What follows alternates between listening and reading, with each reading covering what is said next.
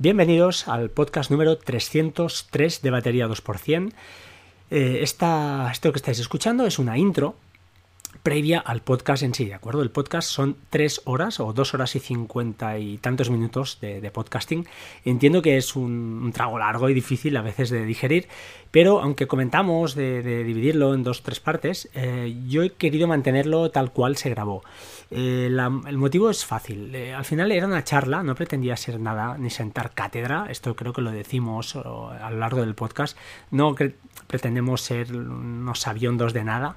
Y simplemente es una charla de tres amigos donde hablamos de varios temas, de aplicaciones, de servicios, ah, de podcasting. Criticamos un poquito con, el buen sentido de la palabra que nadie, nadie por supuesto se sienta ni aludido, ni, ni odiado, ni mucho menos, ni criticado, porque no es una crítica formal a nadie, sino es una sensación eh, que creo que se ha generalizado eh, en algunos, en algunos, en algunas burbujas de, podcasting y es simplemente, ya os digo, una opinión. No, no, pretendo generar polémica porque ya os digo, eh, no quiero, no quiero huir de todo eso. Y finalmente hablamos de un tema muy interesante, o creo que es muy interesante, que es el tema del ahorro. Y va ligado un poquito con toda esta sensación que, tengo, lo tendréis que escuchar para, entenderlo. Pero que básicamente pues hablamos de inversión, de, de qué hacer con ese cómo ahorrar o cómo, ah, cómo debería ser o cómo tomamos nosotros esas medidas para no caer en, la compra fácil. Como decimos o como digo, son consejos mm, que no son consejos, es decir, son maneras de verlo, son nuestra forma de verlo, que nadie se lo tome como un consejo de vida ni como un consejo de inversión, ni mucho menos. Eh, al final, bueno, si queréis adentraros en este tema, hay miles de canales de YouTube eh, miles de blogs, miles de lugares, de webinars, etcétera, para que gente real, que realmente sabe os explique y os enseñe lo que es pues eh, cada eh, uno de estos vehículos financieros que, de los que hablamos, pero sirva por si acaso, por si a alguien le interesa, o para abrir los ojos a alguien, pues como, como experiencia, mm, en este caso de tres personas diferentes, dos de las cuales pues tenemos más o menos una experiencia distinta, es cierto, en este tema, y una tercera que, que pues todavía no ha llegado a este grado o no quiere llegar a este grado de, de, bueno, de riesgo ¿no? con, su, con sus ahorros. Sin más, os dejo con el podcast, espero que lo disfrutéis. Está em, dividido en capítulos por si alguien, pues lo dicho, quiere saltar a un capítulo concreto, porque lo cierto es que son tres horas y es, difícil de, de, digerir, yo lo entiendo. Pero quería que al final, ya os digo, es una charla de tres amigos que la única diferencia es que está grabada y se ha publicado en un podcast, ¿vale? Así que, bueno, muchos tenéis acceso a esta charla sin, sin voz, pero así que, perdón, con, sin voz, correcto, pero sin voto, ¿no? Es decir, eh, escuchar, eh, podéis escucharlo, pero por, desgracia, pues no, no podéis entrar en ese mismo momento y, opinar. Em, eso sí, podéis opinar a posteriori, nos podéis llamar cuñados, nos podéis decir de todo. No pretendíamos esto, vaya por delante, creo que hablo en nombre de los tres, Simplemente, ya os digo, es una manera de, ver, de explicar y un tema que os digo, yo personalmente sí que hacía meses que quería comentar y Chino es consciente de ello, se lo había comentado alguna vez, que, bueno, tenía en mente pues eh, hablar de este tema, ¿no? del ahorro, de, por qué quizá aquí sí gastamos más de la cuenta y bueno, me voy a quedar ahí para no destriparos la charla. Sin más, gracias por estar aquí, felices fiestas por favor, eh, sed buenos y por favor, mucha salud, mucho cuidado y nada, nos oímos pronto, chao chao.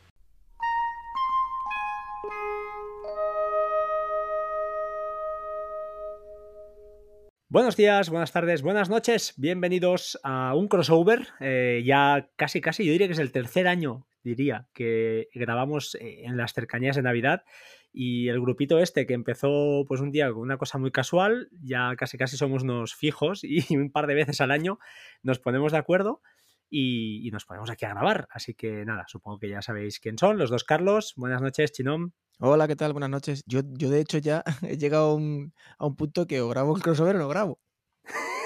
ya no eres podcaster, ya. nunca lo fui. y al otro Carlos, al amigo Carlos de otra foto, ¿qué tal? Hola, buenas noches, ¿qué tal estáis? Pues bueno, estamos bien. La verdad es que yo he pasado también mis crisis este año. Luego hablaremos del tema un poquito, pero bueno, si queréis, empezamos, empezamos ya, a darle caña. Este año ha sido un año muy difícil. Eh, para todos. Ha sido, dice, como si hubiera pasado, tío. Bueno, de, momento vamos a acabar este, ya veremos lo que pasa. Pero sí que está, está claro que, que, más que menos, pues por temas laborales, por temas familiares, por temas de salud de personas cercanas, todos hemos tenido nuestros eh, vaivenes, ¿no? Arriba y abajos. Y es difícil, es complicado cuando ves a gente que aprecias pues que está sufriendo o que le pasa pues está en un revés, ¿no? Que en la vida pues no para de darte reveses. Y, y todo eso al menos a mí yo soy una persona, siempre lo he dicho, ¿eh? tengo muchos defectos y, uno, mm, el mayor que tengo es que soy muy, muy empático, demasiado.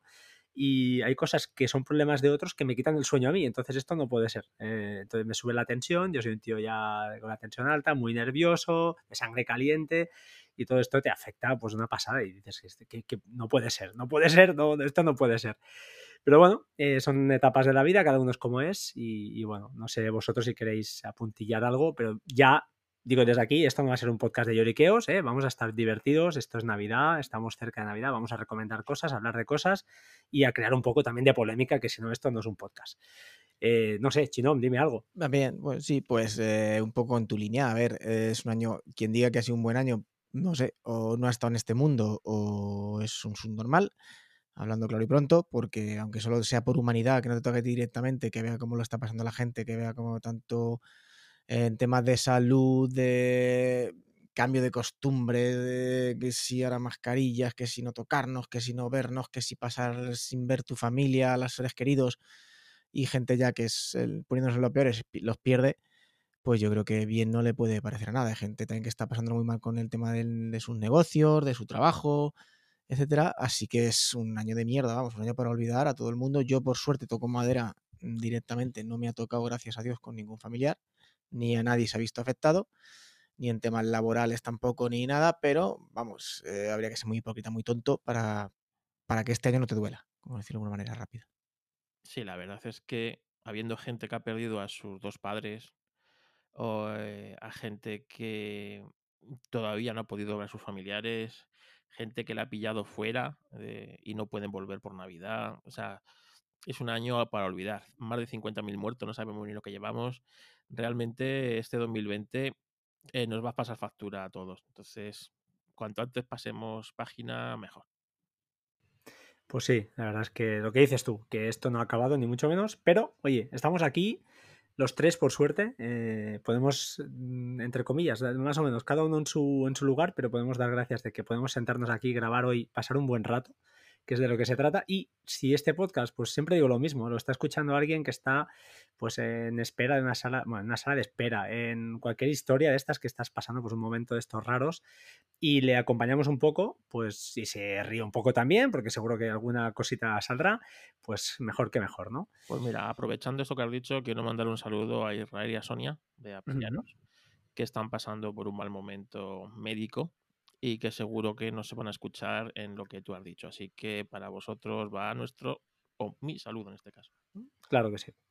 Bueno, va, eh, vale ya de lloriqueos, se ha acabado, se ha acabado. Vamos a empezar y yo sé que hay un tema que le va a gustar a, Carlos, que vamos a empezar ya. El podcast de hoy, ya os lo digo, va a ser un poco antipodcast, porque vamos a hablar mal, entre comillas, de nuestros compañeros, porque al final son compañeros, ¿eh? podcasters, no vamos a nombrarles, no vamos a nombrar a nadie, no va a ser un tema personal, ni mucho menos que nadie, si alguien lo está escuchando y es podcaster, se siente aludido por favor, esto no va contigo, o sea, no, hay, no, hemos, no queremos ni vamos a poner nombres y apellidos porque no, sencillamente es así, es simplemente una opinión de cada uno de nosotros. Yo mi, por mi parte ya aviso que hace unos meses que lo estoy dando alguna vuelta y, va a salir este tema. Y por otro lado, pues también vamos a hablar de, un tema que no es nada tecnológico, pero que, en el fondo sí que está relacionado con la tecnología y que es curioso, eh, y hago una intro muy rápida aquí, como con, con Chinom, sin haber hablado, bueno, creo que el año pasado, eh, después de un podcast que grabamos los tres, justamente estuvimos hablando de este tema. Y ahí fue cuando nos dimos cuenta, o yo al menos me di cuenta, de que Chinón pues tenía esas inquietudes que, además él domina mucho. Y yo también tenía esas inquietudes y, parece que somos personas totalmente, el otro día lo decíamos, ¿no? Eh, somos personas que no nos conocemos, vivimos en lugares totalmente distintos, pero tenemos eh, aficiones, por lo que parece, pues bastante similares. Somos bastante almas gemelas. Eh, y incluso. Cada vez hablo contigo, descubro un joven común más. O sea, o sea que si dejo a mi mujer o me deja a mí, ya vendré a tu casa. Vente, vente para acá. No le aconsejo yo eso a ninguno de los dos, ¿eh? Alejaros del mal rápido, o sea, del mal alejaros rápido. No, pero es curioso. Entonces, bueno, hablaremos de ahorro, ¿vale? De dinero, de, pues muy por encima, porque hay podcasts, hay libros, hay de todo que, está muy especializado. Pero sí que yo hace tiempo, y se lo dije a, a Chinom, digo, oye, quiero hablar de esto porque es que estamos, eh, estamos haciendo, y ahora lo ligo todo un poquito, hay auténticos podcasts que son auténticas teletiendas y que están fomentando una... Yo no, ya sé que no es culpa de él que lo, lo, lo, explica. O sea, si yo estoy explicando, oye, comprar este disco duro que es el mejor del mundo, el que lo compra al final es el que toma la decisión. O sea, no tengo ninguna culpa, ¿no? Es como si estoy hablando de armas de fuego y va uno, la compra y mata a su, a su mujer. Pues no, evidentemente no soy culpable.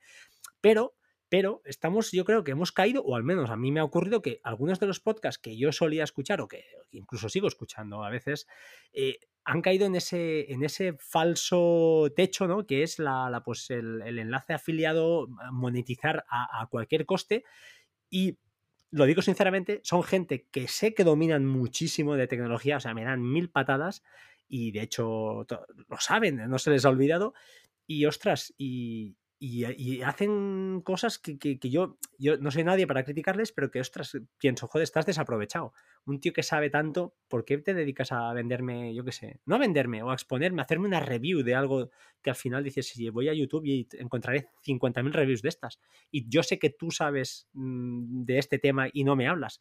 No sé, es una cosa que luego, luego hablaremos. Sí, correcto. es como si perdieras confianza en la persona que no sabes ya si te está hablando por eso, porque realmente Claro, porque si tú eres una, persona que, sigues y, te recomienda aplicaciones que están de puta madre, pero, perdón, y están bien y servicios muy buenos, y ¡pam! te saca una cosa de estas, entonces ya tú empiezas a desconfiar un poco de a ver si lo que has estado todo el rato intentando venderme la burra o realmente es que lo, recomiendas así. ¿no? Entonces, em, a, mí personalmente me, pasa eso con, con este tipo de podcasts. Bueno, luego, luego lo hablamos. Si os parece, si os parece, hemos dejado aquí la intro, y hemos eh, lanzado varios, varios tiros. Empezamos con lo que, eh, yo, lo que a mí me gusta, o a todos nos gusta un poquito. Oye, hablemos de servicios, hablemos de, cosas que han pasado por aquí en cuanto a software y hablemos de Google Fotos, que yo sé que Carlos tienes ganas de, ya, ya hablaste, yo te escuché en el podcast, pero bueno, eh, sabéis que Google Fotos, pues a partir de junio del año que viene, se acaba el tema gratuito y esto pues ha implicado, yo creo que va a ser bueno para los que quieran comprar un NAS, desde luego, va a ser muy bueno. Y bueno, parece que las nubes públicas eh, se están volviendo ya pasando al modo de pago. No sé qué, versión queréis dar vosotros, os dejo porque estoy hablando mucho y luego si acaso apuntillo, apuntillo el tema. Venga, por alusiones, Google Fotos, ya que aquí está el fotógrafo, el, el anteriormente fotógrafo del... No, no, todavía... Pues, eh, a ver, es que yo vengo un tiempo, lo que pasa todavía no me he puesto en serio a hacer un podcast, porque no va a ser un podcast, va a ser una cosa, y es que lo que Google te da, Google te lo quita. Entonces, ese es el problema de Google, porque los servicios que tiene suelen ser bastante buenos o están bien pensados, pero ahora mismo ha hecho pues eh, una jugarreta a la mayoría de la gente y es que ha estado utilizando tus fotos para entrenar sus algoritmos de inteligencia artificial para reconocer en las fotos toda clase de objetos, de animales, de situaciones. Y cuando más o menos lo tiene entrenado, pues ya, no, ya le, le molesta tus fotos. Entonces te va a cobrar. A ver, eh, esto va a ser a partir del 1 de junio. Yo mi consejo es que, y yo creo que el consejo más sensato ahora es aprovechalo hasta que el 1 de junio, porque puede ser que lo prorroguen o que, bueno, vean que se le echa mucho la gente encima y suavicen un poco las condiciones y para mucha gente eh, es suficiente con Google Fotos. Y mi consejo es esperar hasta ese momento, ya que otras empresas van a ver ese filón que va a dejar Google Fotos y se van a preparar. Porque, claro, vosotros imaginaros cuántos mínimo un dispositivo por persona, cuántos eh, millones y millones de teras debe haber de fotos en la nube de Google, ¿no? Entonces, eh, yo creo que lo gratis, o sea, este servicio gratis no va, a volver a ser. Ni de Google ni de otras empresas. Pero yo, mi, consejo es, vamos a esperar a que avance el año que viene. A, a, partir de abril vamos a ver cómo está el tema, porque es posible que FLIR, que quiere volver a renacer, otras empresas hagan servicios similares. Esto en cuanto a nube. Y lo que tú has dicho, Fran, yo creo que lo más sensato es que los datos los tengas tú.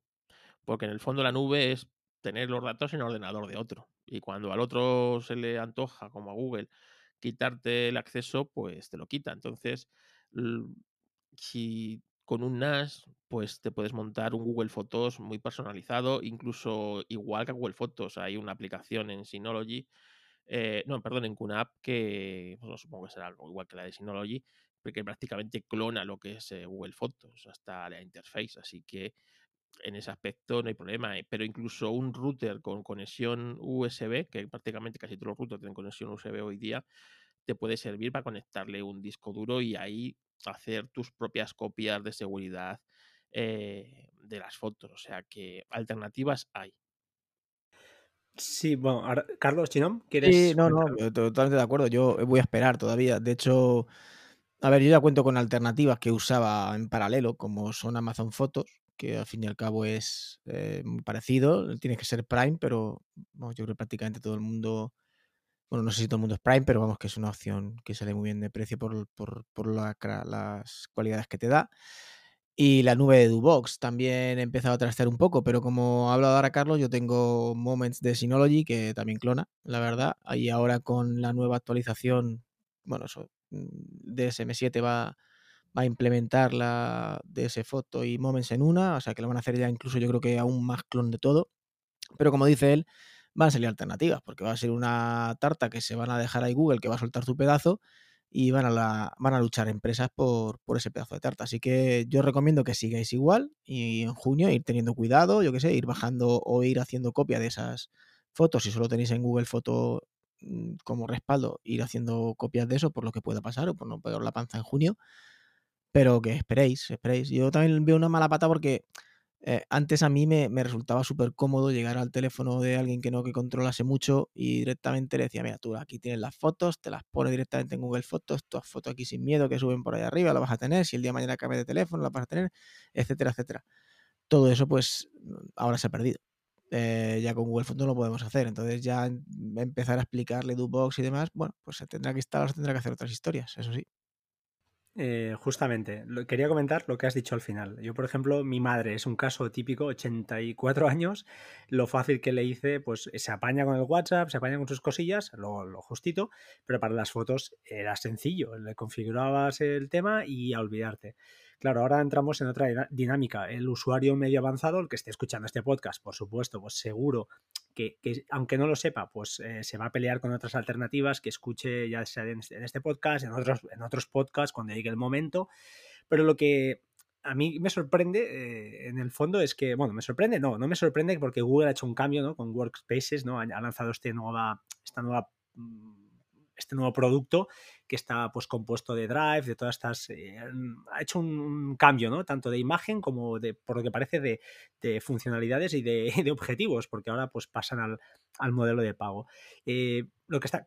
Para mí, ¿eh? lo que está claro es que sería un buen momento para que Apple reconsiderara esos 5 gigas miserables que nos queda y, esos dos teras que yo también van a.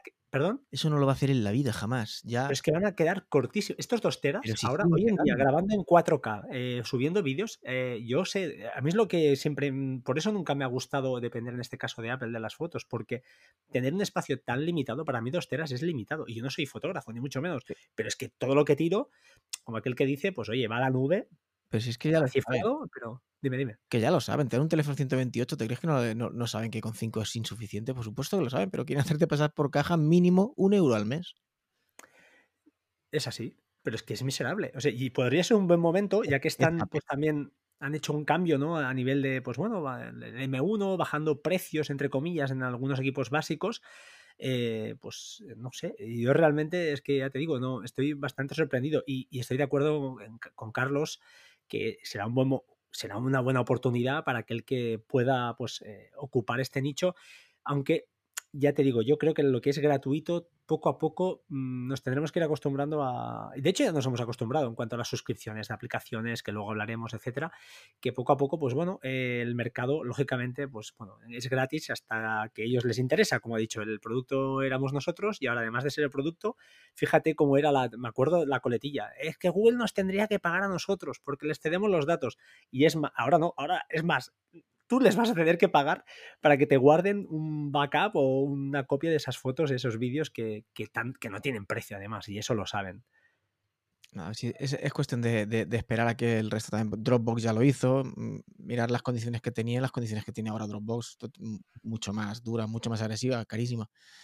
Eh, si, os sirve de consuelo y al final decidís algún servicio de pago, Google, la verdad, lo, lo cierto es que los, los precios que ha puesto son dentro de lo que hay en el mercado bastante económicos.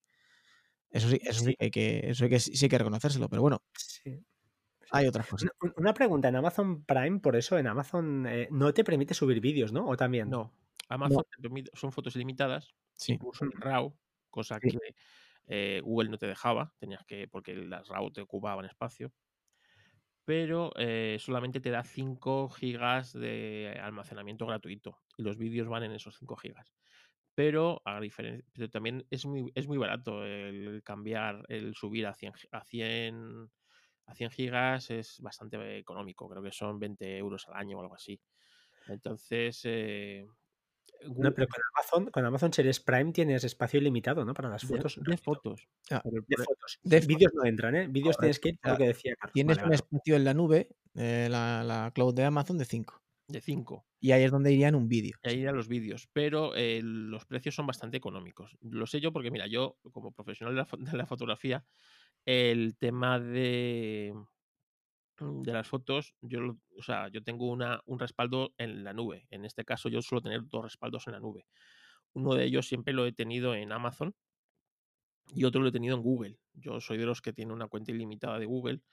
Por lo tanto, en mi caso, el que el que vayan a cobrar por espacio no, en, ese, en ese aspecto no me, no me afecta porque yo en la nube de Google, no Google Fotos, eh, ojo, la nube de Google, yo tengo pues 8 teras eh, de fotografías, ¿vale? Pero eh, en Amazon, yo por ejemplo, si pago el, el, mínimo, que son, yo creo que son 20 euros al año, por unos, creo que son 100 gigas de almacenamiento en la nube. En esos 100 gigas, pues ahí siempre tengo pues algún vídeo o algo para completar, porque date cuenta que esos 8 gigas de, fotos que tengo en, también replicados en Amazon, pues evidentemente, pues a veces hay algún vídeo o hay alguna cosa, entonces siempre me gusta tener así. Pero yo vuelvo a lo mismo. Lo suyo es que, o sea, en, mi caso esas copias están de seguridad como respaldo de lo, lo que yo tengo en mi, en mi, en mi casa. Por lo tanto, lo suyo es que tú los datos los tengas tú y como la o sea, y que la nube la tengas más o menos como, pues eso, como respaldo. También te digo que existen almacenamientos eh, más, más baratos, pero que suelen ser almacenamientos mm, permanentes, ¿no? De, que se dejan ahí los datos y no son recurrentes. Eso te viene muy bien pues para copia de seguridad, para datos que no tienes que recurrir a ellos y tal. Entonces, hay, hay opciones, pero es cierto que la facilidad que teníamos antes, como has dicho, para personas mayores o para otras personas, de, de conectarles pues al Google Fotos o tal, pues ahora mismo lo más parecido que vamos a tener es el Prime de Amazon vale, bueno, es, lo que hay, sí. Ojo con las cuentas ilimitadas de Google, cuidado señores, porque están, están eh, cepillándolas, están haciendo un buen raspado los señores de, Google, lógicamente. y, yo, perdón. Pero esas son las que estas que se utilizan de escuela y esas cosas. Sí, claro. Y ojo también eh, que un NAS está muy bien, yo soy partidario, 100%, ya lo sabéis, pero siempre importante, copia deslocalizada, si puede ser, pues, y si puede ser cifrada con un hiper backup o aplicaciones similares que tiene QNAP para cifrar todo el contenido y subirlo donde sea. Entonces ya podéis subirlo tranquilamente donde queráis. Aunque yo personalmente también siempre digo lo mismo, mejor una copia en Google Fotos o en la nube más pública que exista que no no tener nada y correr el riesgo a perderlo todo y ya lo he explicado varias veces, pero me ha pasado. Una persona que llorando porque había perdido un montón de fotos.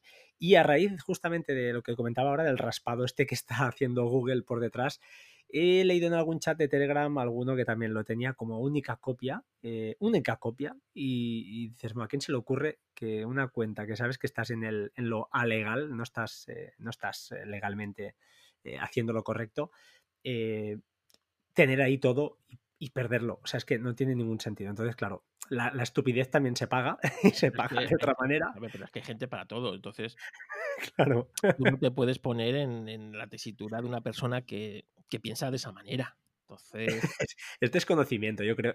Es, es, esa buena fe. No es desconocimiento, vamos a ver. Es, por desconocimiento tú no te metes en una cuenta ilimitada de estas fake o de estudiante o tal. No, no, no. Esto es, esto es ya el, el que te lo suda todo. O sea, no es desconocimiento. Alguien que por desconocimiento no hace nada. ¿Sabes? Pues, no hace pues, eso. perdonad, es que fue muy bueno porque era un grupo, no voy a decir el grupo que era, pero era muy bueno porque cayó un, un dominio de cuentas, además era muy, muy famoso ese dominio, y, cuento la anécdota porque es que me parto de risa todavía. Eh, el primer día todo el mundo, los que entraban en el chat, pues ya, oye, ¿qué ha pasado? Pues ha caído, ha caído, tal, todo el mundo, pues ya nos pusimos de acuerdo, parecía que, que había caído eso, ¿no? Ese dominio. Y al cabo de una semana todavía había gente que preguntaba, oye, que no puedo entrar ahí. Y entonces hubo uno que dijo la, la coletilla de gol de señor, ¿sabes? ¿Os acordáis del señor del jugador ese de la selección de hace Es un otro. Yo, yo en mi grupo de mis amigos lo solemos usar. De hecho, hay un GIF con gol, marcando un gol. Pues era buenísimo y claro, a la que entraba un despistado, gol de señor y el otro se quedaba un poco fuera de juego, ¿no? Y le explicaban. Y claro, y había uno que decía, a ver cómo le cuento yo a mi mujer que he perdido las fotos de la, de la boda. Entonces yo me petaba de risa. O sea, a ver, ¿a quién se le ocurre meter eso? Claro, yo eh, no sé, lo quiero llamar estupidez o tontería o, chiquillada, pero claro, un tío que se ha casado, que tiene ya unos años, joder, no pongas, no pongas en riesgo estas cosas que no tienen valor, porque no tienen valor. simplemente llevar una puta mascarilla para algunos es una tragedia y es una cosa totalmente imposible de seguir, ¿vale? ¿Cómo, ¿Cómo, no va a ser esto? Es que, es que, es que vamos a ver, es igual que cuando descubres un bug o, o descubres una manera distinta de hacer las cosas y conseguirlo, ¿vale? Como por ejemplo, es decir, yo tengo eh, yo tengo mi cuenta ilimitada de Google que pago, ¿vale? Que esa no me la van a cerrar porque la pago. Pero tengo otras cuentas ilimitadas de Google que, claro, que sé cómo hacerlo para, ah, para que sean ilimitadas, ¿vale? Sin pagarlas. Pero a mí no se me ocurre vocearlo a los cuatro vientos. no, ¡Eh! En mi podcast. Si hacéis esto, por arte de magia, tenéis una carpeta ilimitada. ¿Sabes? No porque en el momento que se den cuenta, ¿vale? la van a cerrar. Pues eh la gente no es capaz de entenderlo. Bueno, es lo que hay. Es, ha sido curioso, pero bueno. Entonces, yo recuerdo que ese truco que yo sabía desde hacía dos años, a un podcaster de estos de que se creen más list que se creen superiores, ¿sabes? Vale, vale.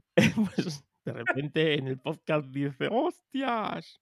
Lo que he descubierto, digo, lo, que te habrá chivado alguien. O sea, porque eso, o sea, lleva dos años, no lo, lo, sabemos cuatro, ¿sabes? Mm. Yo no te lo he dicho, a ver quién cojones. ¿Sabes? Te lo ha dicho y ahora tú, eh, menos mal que le escuchaban cuatro gatos, ¿sabes? Pero, coño, tío, no lo digas. O sea, primero porque está mal, ¿no? Segundo, es que no es legal. claro, es como lo de las cuentas de YouTube indias. O de, de sí, son? Indias sí, o de. Sí, sí, sí, sí. Eh, ¿Te acuerdas? Sí, sí, esto.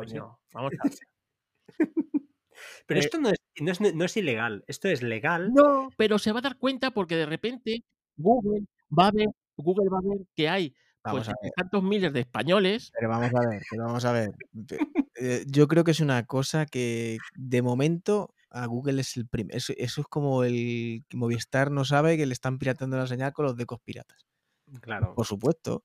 Pero es una cosa que por, por H por E o porque no puede evitarla o que por, para evitarla le cueste más de lo que puede perder, no, de momento ha decidido no meterse ahí.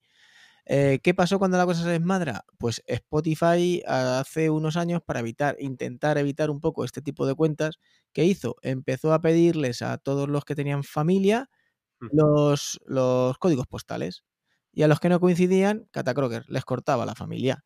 ¿Qué buscaba? ¿Cargarse a las cuatro piratillas que están haciendo una familia falsa? No, cargarse el tipo de cuentas estas indias, que por cuatro duros hay una familia española haciendo bla, bla, bla, bla, bla, bla. Exacto. Si os pensáis que él no sabe que el 80% de los españoles con una cuenta india no son de allí. Pero vo- volvemos a, lo mismo, ¿no? Y esto eh, quiero entrocarlo con lo que decía antes Fran, de que algunos podcasts, la, calidad, que tal, no sé qué. Vamos a ver. Yo es que vengo de la vieja escuela. Entonces, antes, cuando te metías en un foro tecnológico o de algo, tenías que demostrar que sabías hacer algo, ¿vale? Entonces, tenías que demostrar que te podías crear una cuenta Shell, que podías hacer una serie de cosas. Entonces, eras como admitido al grupo, ¿sabes? Decía, oh, sí. Hoy día, coño, como no le pongas el comando del terminal en copia y pega, pues no sabe hacer la gente nada, ¿no? Y tú, Fran, lo sabes con lo de eh, at- a- eh, atajos, ¿no? Que es que la gente se lo... Coño, Pero eso es no, eh, no es, es no querer pelearse. no, es desconocimiento, entonces si me lo hace otro, o Nah, tal, ya no sé ya es Ah. que no lo quieren mascado, no quieren. Claro, entonces, entonces, coño, pues, pues esto es igual. Es decir, tú haces algo o descubres algo, o haces una cosa de tal manera, ¿sabes? Y sabes que a lo mejor no es. mm, coño, pues, pues ya está, lo haces tú, cállatelo, no lo voces por ahí. Y ya está, ¿sabes? Porque a lo mejor, como lo voces, esto lo van a hacer lo mismo, se van a creer hacker, porque luego, claro, esto es lo que pasa. El que hace esto dice, oh, sí, un hacker, ¿sabes? Tengo una cuenta en la India. Y al final, pues claro, pagan eh, por los cuatro que son incapaces de hacer ellos nada por sí mismos, pues, pues, pues esto. Entonces, yo es otra cosa que también me jode bastante.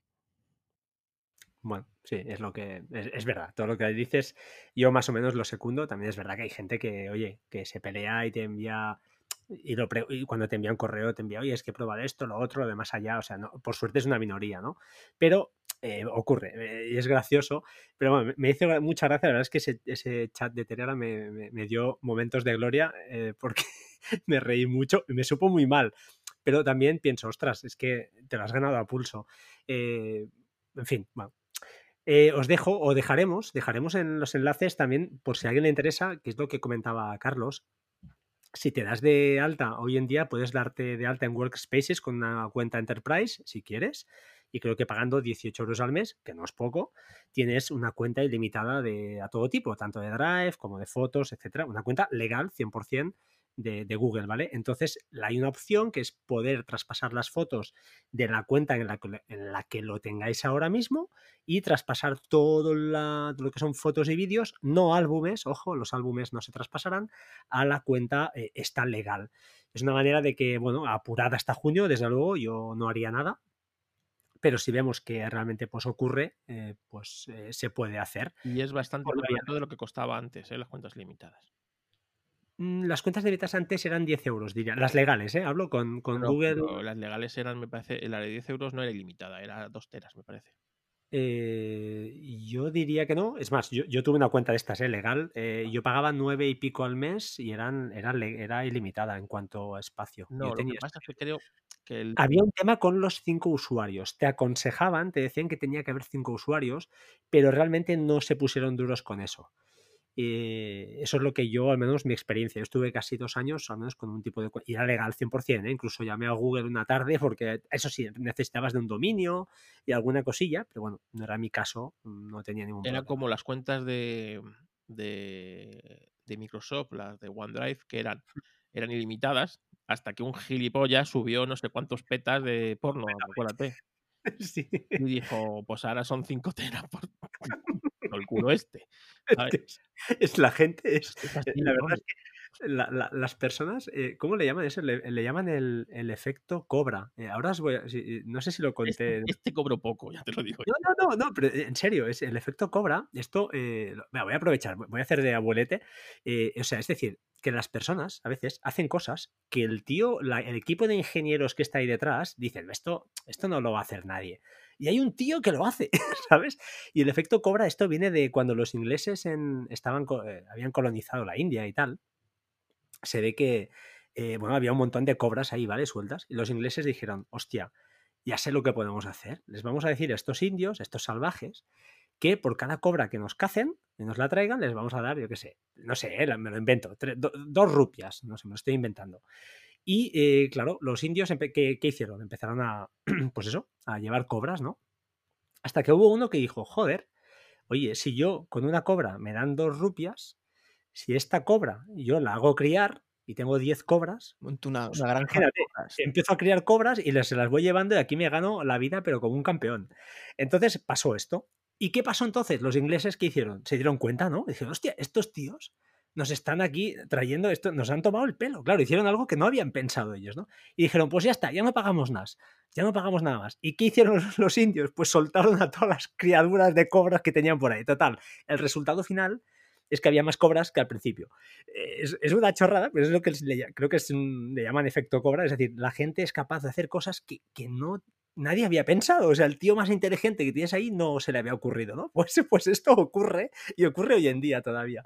Y yo creo que la cosa va por ahí. Google decía, bueno, esto van a ser cuatro o dos, que nadie va a usar esto y tal. Y va el típico iluminado, ¿no? Y se empieza, y, luego trasciende, eh, hay alguien en un podcast que lo suelta o, lo que sea, y se va extendiendo. Y claro, llega un punto en que esto aparece en algún lado y alguien dice, eh, esto se ha acabado, hay que cortar, ¿no? Y toman decisiones como las que han tomado. Yo creo que son, están haciendo un, un raspado bastante duro, ¿eh? Sí, sí, pero claro, eh, lo que se tiene que poner duro es con la tontería, ¿sabes? De la gente. Tendría que pedir, yo qué sé, un, un, certificado de cociente intelectual o algo así, ¿sabes? Para saber si puedes usarlo. Yo ahí no, no entro. Bueno, eh, dejamos el link este para por si alguien quiere hacer el traspaso o pensárselo. Y eh, aprovecho también para comentar, eh, ya que estamos en temas de aplicaciones, antes de entrar en, temas más, más profundos, em, yo no sé si habéis actualizado o usáis Hazel. Yo uso Hazel, 5, Hazel desde que Eden Expósito me lo, mm, creo que hizo un libro, se lo compré, no me preguntéis cómo, yo acababa de llegar a Mac. Yo igual. Y creo que es la aplicación más longeva y que pago más a gusto cuando hay que renovar, porque es que le do, eh, trabaja siempre en mi casa, o sea, está en el Mac mini, lleva funcionando siempre. Yo igual también lo uso hace muchísimo tiempo, cada vez menos, si es verdad, y yo uso una, una licencia que me tocó en un podcast. Hombre, no me digas, si te suena ese podcast lo puedes nombrar, ¿no? No, no, no, no fue en el tuyo. ¿Ah, no? pensaba que sí. No, no, no, no, no, no, no, no recuerdo. Eso demuestra que no hubo tongo, ¿eh? que lo has sorteado bien. No, no, no, no, no fue en el tuyo, porque recuerdo que fue antes, mucho antes incluso de, mm.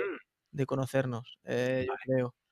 Fue el muy, muy, muy, muy. Pero cuenta de qué va esa aplicación. Bueno, cuéntalo tú, si quieres. Hazel es un, al final es un, al que no lo sepa, vaya, es que ha acabado de llegar aquí, ¿eh? Es una aplicación, un servicio, diría casi, que se instala en nuestro Mac y que lo que hace es eh, establecer mm, una serie de, te permite definir una serie de rules, de, de, reglas en una carpeta. Exacto, sí. Exacto, entonces lo que llega a esa carpeta se le aplican esas reglas. Imaginaos, por ejemplo, hablo un ejemplo claro ya de la nómina. Pues yo lo que hago, en mi caso, por ejemplo, me la paso por aquí, llega una carpetita y lo que hace es correr un script pequeño que la, encripta el PDF, le, pone una contraseña, no hace nada especial, y me la mueve a, una carpetita del, NAS determinada. ¿Qué pasa? Que en esa carpeta no solo van las nóminas, van las nóminas, antiguamente ahora ya no van tantas cosas, pero bueno, van algunas facturas que descargo en PDF.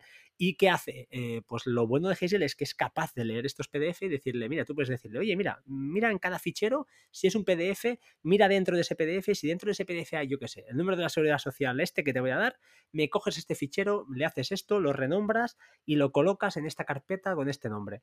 Pues estas cosas Hazel lo hace de maravilla, funcionan más que bien actualizado a la Hazel 5, que ya es aplicación eh, independiente, ya no depende de antes, aparecía como una, una opción más en ajustes y, es una, hostia, es una virguería y creo que la actualización me ha costado, no lo sé, si 20 euros, pero es de esas apps que pago porque sé que, que, ostras, es que me rinden, ¿sabes? Me cunden y no es una aplicación que excesivamente te te vaya cobrando actualizaciones, ni mucho menos. No, es Parallels, ¿vale? De hecho, ha estado tiempo sin actualizar, sin cobrar nada, sí, sí. Años, años, ha estado años. Sí, sí. Bueno, la, la probaré. pero como me lo decís vosotros, ¿eh? Dale una probada, en serio. Si tienes realmente que hacer usos. Mira, perdón, ¿eh? pero otra opción, otra cosa que hago, fíjate, con Moments de Synology, ahora espero que lo cambien ya y lo arreglen, pero eh, bueno, básicamente, no, no, voy a hacer la historia corta. Básicamente lo que hacemos en casa con las fotos es eh, subirlas, cada, desde cada teléfono se suben a una carpeta que se llama Uploads y allí Hazel hace su magia y coge las fotos y los vídeos, los renombra, les pone la fecha del disparo y los separa y los pone en una carpeta y subcarpeta de año y mes. Cosa que Moments sí que es verdad que hace a nivel individual en cada carpeta home de cada usuario, pero yo lo que quiero es tenerlo todo junto. Es decir, todas las fotos que haga yo, las que haga mi mujer, las quiero tener en la misma carpeta. ¿Por qué? Pues por manías, no lo sé, pero me gusta así. Y Hazel ahí está trabajando, por ejemplo. Entonces, en temas de ficheros renombrados, bueno, renombrados sí, eh, colocar ficheros en carpetas, crea carpetas si quieres, es decir, le dices, oye, me, me, lo colocas la carpeta del año y mes. Si no existe, te la crea la carpeta. O sea, hace cosas muy chulas. Si quieres a nivel de scripts, ya la repanocha. Yo no domino demasiado, pero las cuatro cositas que he conseguido hacer, hay un foro muy potente y, y puedes sacar cosas, no, no virguerías, pero oye, no, es que la mayoría de cosas que, que, que, permite hacer de forma visual ya son muy, muy heavy. Es, ahora, es, ahora, es, mucho más intuitiva y aparte te metes en YouTube o cualquier blog y tal y tienes 20.000 soluciones, pones en el Google y, y vas a encontrar la solución seguro. Vale, vale, pues eso. Yo he descubierto hace poco Devonthink, no sé si la conocéis. Sí, la probé. Es una aplicación para documentación, ¿no? De PDFs y de todo tipo de ficheros. De ficheros, de todo. Realmente llegaría a sustituir al, al Finder en, muchos aspectos. Y está muy bien. La verdad es que para mí, para mi podcast Disto Racing, que a veces necesito mucha documentación, pues como te escanea el PDF, te hace un OCR del PDF y te, bueno, pues lo lee, te archiva palabras. Cuando le das a buscar sobre eventos, sobre cosas, enseguida te aparecen todos los eh, PDFs en los que aparece esa palabra o ese nombre o, ese, pues, o frases o, o, eventos y tal, no sé qué. Y la verdad es que está muy bien, realmente es interesante. Y luego tiene otras muchísimas más aplicaciones que todavía no he explotado, porque solamente ya con esto me ahorra un montón de trabajo, ¿sabes? De andar buscando, pues, eh, datos. Así que esa ahora mismo estoy bastante eh, metido en, hacer cosas con ella. Bueno, yo, mm, a ver, la que más uso últimamente, de seguramente las. Bueno, hay. Venga, dos, puede ser. Tres. Una es una aplicación que ya. Yo creo que últimamente ha cogido relevancia porque yo la, tenía y de no sabía que la conocía la gente y de repente la empezado a escuchar en algún que otro podcast, que es Voice Dream que es una aplicación que te lee todo tipo de escritos, tanto en EPUB como en PDF, como en Word, como sea, con la uh, circunstancia característica que no te la lee con la voz de Loquendo, sino que te pone, voces mm, relativamente buenas, eh, humanas, ¿vale? Puedes elegir las voces. Eh, sí que es cierto que te da cuatro o cinco gratuitas y luego hay más y son pagando, pero bueno, dentro de las, yo incluso he oído alguna prueba de las siguientes pagando y me gusta más la que te da gratuita, que son completamente humanas. No llega a ser, mmm, si os gusta leer libros, no llega a ser la calidad de, de un audiolibro leído por una persona humana, lógicamente, porque eh, jamás podrá replicar el énfasis en algunos sitios o la puntuación como debe ser o la entonación o alguna nota al pie que te la lea como si fuese texto normal, etcétera, pero mm, dentro de lo que cabe y de lo que hay, lo hace bastante bien. Aparte, la aplicación incluso se puede leer bien cómodamente dentro de, la misma aplicación, o sea que sí, la puedes utilizar como también como librería para leer en EPUB en un iPad. Y, va, bastante, va, bastante bien. Es cara, eso sí, es cara, creo que eran 15 pavos o por ahí. Pero yo es que la uso a full. Yo me pongo, me, me, he puesto incluso PDF del trabajo y todo. Cuando eso me lo pongo de camino al trabajo, me lo va leyendo. Y cuando llego allí al curro ya me he enterado. Eh, para mí recomendable. Eso Voice Dream, sí. de acuerdo. Pondremos enlaces, ¿vale? En sí. el documento. Oye, la de Devon Thing es cara también. Yo la había usado. Eh, creo que no la llegué a pagar porque hay, hay, una parte para ellos que es más barata y la de sobremesa que pica más. Lo que sí que recuerdo que era como antigua, incluso la web, no sé si la han modernizado. Bueno, ahora está un poco más moderna, pero sí, es cara. Eh. Además tienes varias versiones. Tienes la versión eh, la versión normal, la versión Pro, que la llaman Office, me parece que es. Y bueno, la verdad es que la cara a la que yo he pagado, pues son 30 pavos. Entonces, bueno, sí, es una aplicación cara, pero si le vas a dar uso, pues, hombre, pues no está tan mal, ¿sabes? Ahora mismo yo estoy ahí, me está ordenando ahí eh, 100 gigas en PDFs y ya solo con eso eh, lo pago a gusto. Es que es lo que decimos, al final una aplicación es barata o es cara dependiendo del, uso que le das, ¿no? O sea, al final 30 euros y te soluciona una papeleta y es verdad que las búsquedas que hacía son súper rápidas, yo la usaba con mucha documentación y normativa en el trabajo y para búsquedas era una maravilla, pero recuerdo que la sustituí por otra que no me acuerdo en iOS, ¿eh? os hablo que era mucho más, em, visualmente era mucho más atractiva pero era por suscripción. Entonces también la acabé dejando, pero no recuerdo el nombre, no sé si vosotros os acordaréis o lo habéis usado. Y si me sale luego la, comentaré por aquí. Si no, pues bueno, tiramos para adelante. Pero en cualquier caso, muy buena aplicación de Avonthing. Eh, ya os digo, además llevan muchos años en el negocio en este tema y está seguro que está muy, bueno, está más que testada, está, o sea, funciona a la perfección. Si os parece, no sé si hay alguna app que querráis comentar más y si no, eh, pasamos al siguiente punto que quería que me haga no sé, el tema del analfabetismo digital. Eh, si, ya sé que es cambiar totalmente de tercio, pero bueno, si hay alguna aplicación más que queráis comentar y si no, pasamos. Yo no, yo por mí vamos al alfabetismo digital, que a mí es una cosa que me enerva me crispa. Pues, pues, fíjate, a mí también. Es que, y no por creerme mejor que los demás, pero, ostras, eh, los grupos de padres de, WhatsApp son, son eh, espectaculares. O sea, niveles, eh, cosas, yo creo que deberían ser sencillas hoy en día, como es, por ejemplo, pues una pequeña encuesta, no ir ahí votando y actualizando y respondiendo un mismo mensaje, sino que hacer una simple poll, ¿no? una simple encuesta eh, desde cualquier mm, de las miles de webs que hay eh, hoy en día gratuitas y pegar el link y hacerlo, o desde el punto de vista de hoy, por ejemplo, me estaban pidiendo las fechas de nacimiento de cada niño y estaban, claro, todo el mundo escribiendo a la vez y se perdían, claro, hacer un responder de un, de del mensaje anterior, pero si ese lo ha, en medio se te ha colado otro, esa fecha se pierde. Cosas tan sencillas como, pues, por ejemplo, crear un Google Docs, como estamos haciendo ahora para compartir, son cosas que para los que estamos en la tecnología a nivel hobby son el ABC, pero que cuando sales de nuestro nicho, que es la mayoría, pues mm, ni mucho menos es el ABC. Entonces, y es una crítica, y la crítica no, es, no va al analfabetismo porque una persona que no se dedique, no le guste esto, pues igual no, pues no, no tiene por qué saberlo, pero sí que lo critico entonces porque entonces no entiendo cómo se gastan eh, cientos y cientos de euros en teléfonos que lo único que hacen es, eh, pues eso, llevar una manzanita detrás y que queda muy bien, pero lo usan para WhatsApp. Esta discusión ya sé que es eterna, pero a mí me molesta además este hecho, de decir, ostras, intentemos sacar jugo a esta herramienta que, es una pasada. no, sé, es una... que pasa, Fran? Que siempre hay alguien que le resuelve la papeleta. Punto número uno. Punto número dos.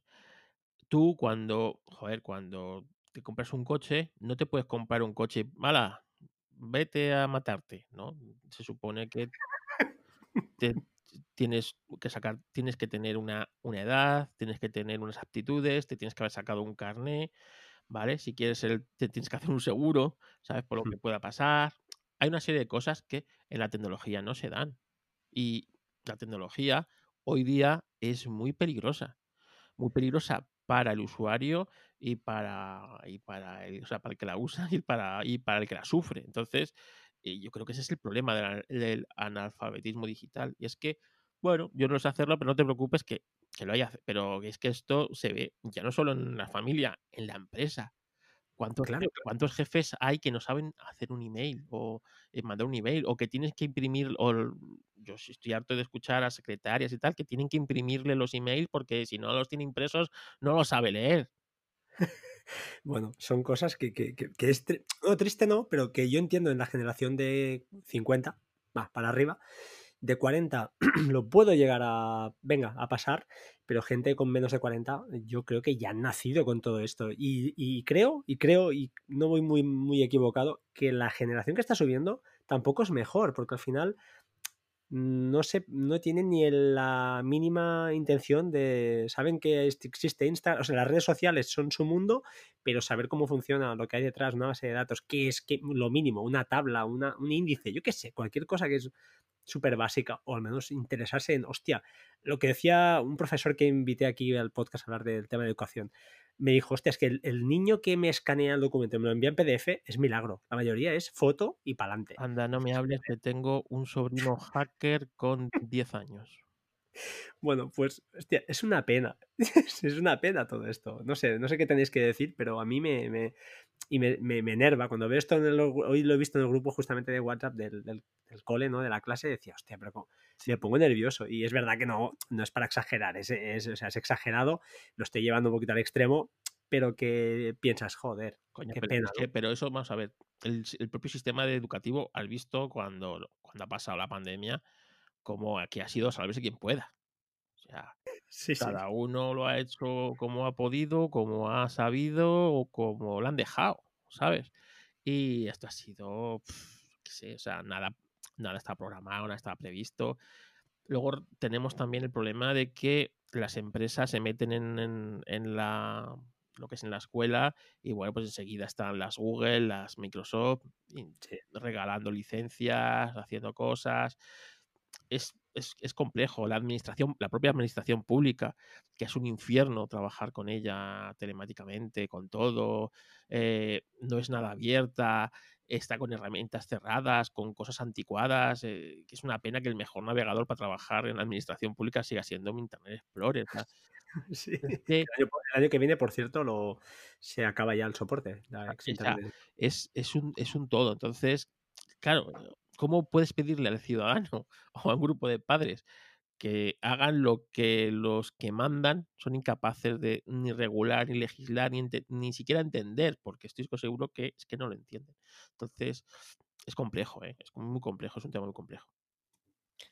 Es también no, por, por- por pánico también que les da muchas veces a la gente, porque ya es lo- el ejemplo que tú decías, Fran, de haz una encuesta, no sé qué, si yo me pongo a algún padre y decirle, mira, tienes que entrar aquí en esta página web, darle aquí, crear un campo aquí, luego aquí, el otro, uy, uy, uy, uy, ya lo he matado, lo he matado. Y coger el link y copiar, ya lo he matado. O sea, no, es que jamás va a hacer eso, es que no, no, Vale, pero es que vuelvo a lo mismo. No, no creo que sea exagerado, pero creo que ligará con el tema que trataremos al final, ¿no? Que es el tema gordo, que es que son cosas que no es que te puedan gustar más o menos, sino es que hoy en día debes saberlas hacer, porque si no, justamente eres un analfabeto. Es decir, ¿verdad que hoy en día no se nos ocurre a nadie que no sepa leer? Mm, No, no se nos ocurre. Hoy en día, en principio, todo el mundo debe- sabe leer. Otra cosa es que entienda lo que lee, pero saber leer, saben. Pues yo creo que vamos a un mundo en que casi casi, pues ya hoy en día puedes abrirte una cuenta de bancaria digitalmente, no necesitas ir a la, a la- a la oficina y esto va a ir a más todo esto. Con lo cual, o te defiendes bien en este mundo digital o lo vas a pasar muy mal. Y entonces empieza ya con, con los grupos de WhatsApp, que es, una- la anécdota, es una gilipollez, pero acaba pues en eso, en que hoy en día, pues yo creo, hoy mismo, yo creo que me he abierto una cuenta de bancaria hace tres días y, todos lo hemos hecho ya, y ya no vas ni a la oficina ni, y todo lo haces por internet. Y eso significa saber hacer una serie de cosas, firmar un PDF digitalmente, saber hacer, una serie de cosas que son mm, relativamente básicas, adjuntar ficheros, no colgar fotos o PDFs ahí, fotos de, de 5 gigas cuando te piden una, una, fotocopia del DNI o un escaneo del DNI, cosas muy básicas que o lo sabemos hacer, o lo que es un giga y lo que es un mega o lo que es un tera. Y hay mucha gente que no, o sea, la mayoría de la gente no lo sabe y eso me, me preocupa. Y dejo ahí el comentario, ya no me extiendo más. ¿Alguna cosa más que decir? No. no claro, claro realmente eh, estas personas, que es la mayoría, como tú dices, bueno, pues es que siempre tienen a alguien que le resuelve la papeleta. Es que ese es, el, ese es eh, su salvación y, su, y nuestro, nuestro problema, porque siempre suele ser uno de, los, uno de nosotros, de estos tres que estamos aquí hablando, el que le ha tocado resolver la papeleta a un familiar cercano en este aspecto. Bueno, sí, no? es, es, eh, sí, sí, no, pero es que es, es triste, repito. A mí ya te digo, ¿eh? yo no es una crítica ahí, es, simplemente tristeza. Yo voy a casa de mis padres y ya tengo la cara de, del servicio técnico. ¿sabes? bueno, eso nos pasa un poquito a todos los ya, que pero, coño, un poco de inquietud. Pero es que, coño, es que voy a casa de mis padres a ver a mis padres, no me voy a, a configurar el no sé qué, esto me ha dejado de funcionar, el no sé qué. Coño, es que, que, que, que vamos a ver, ¿sabes? Pues, pues, así con todo, o sea, una cosa eh, que, que, bueno, pues siempre tiene alguien que se lo resuelve. Cuando, por ejemplo, si no sabes cocinar, pues eh, como no tengas dinero para ir al bar a comer, pues te, te mueres de hambre, ¿no? Pues, Bueno, ya, pero es que hoy en día, ostras, será por. Hay muchísimo conocimiento gratis, además, gratis, de todo tipo. Es verdad que hay demasiado, incluso a veces que cuesta filtrarlo, pero es a veces es querer un poco pensar, ¿no? Un poco decir, quiero hacer, yo qué sé, una encuesta, lo que decía antes. Pues habrá algún sistema de hacer alguna encuesta de forma más limpia que no empiece aquí en guarrar y ese WhatsApp que no, no había ni un mensaje en un mes de golpe porrazo se llena con 150 mensajes que el tío que sale de trabajar acaba loco. O sea, no tiene mucha lógica. Y eso es un tema que, habrá que... Bueno, me gustaría pensar que las nuevas generaciones serán mejores, pero creo que no va a ser así. Pero bueno, eh, también es verdad que entrarán, entrarán por el aro y punto, porque al final lo que dices, si te quieres abrir una cuenta bancaria y no puedes ir a la oficina porque no hay, pues tendrás que hacerlo online, ¿no? Pero, bueno, eh, no voy a extenderme más en este tema, queda ahí el apunte y, ya está.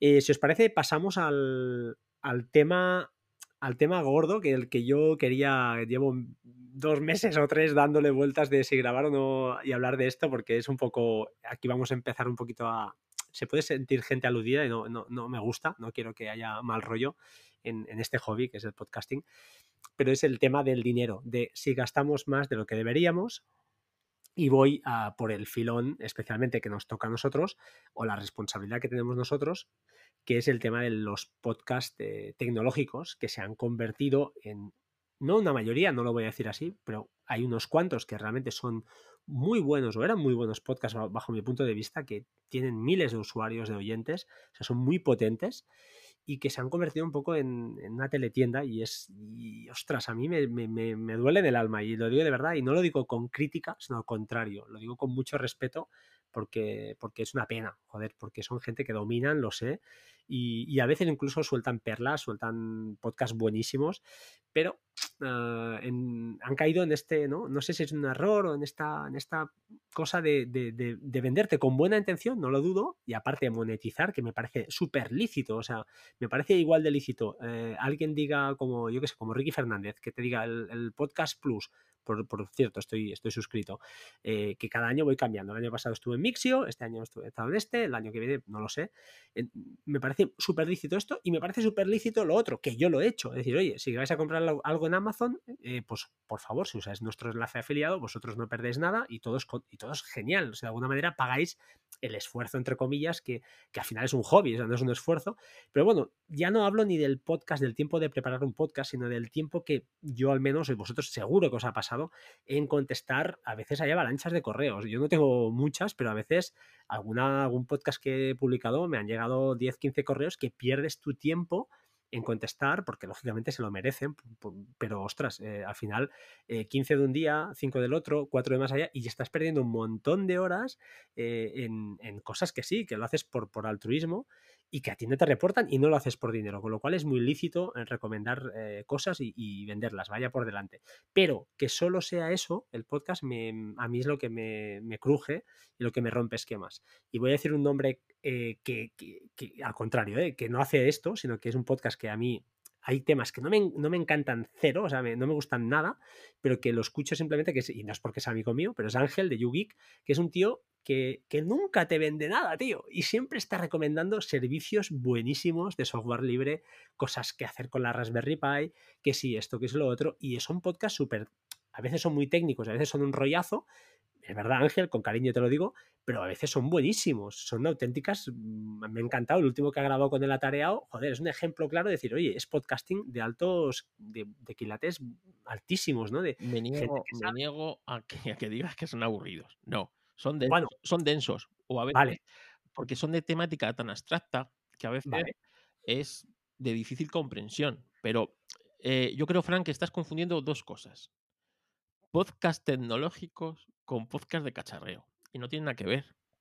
Esto es como eh, saber de coches, ¿sabes? O, que te gusten los coches. Mm, Pero no, no estoy de acuerdo, porque justamente eh, algunos que yo recuerdo, y no voy a nombrar ni mucho menos porque no quiero aludir a nadie, son gente que sé que dominan, porque, porque saben, saben mucho.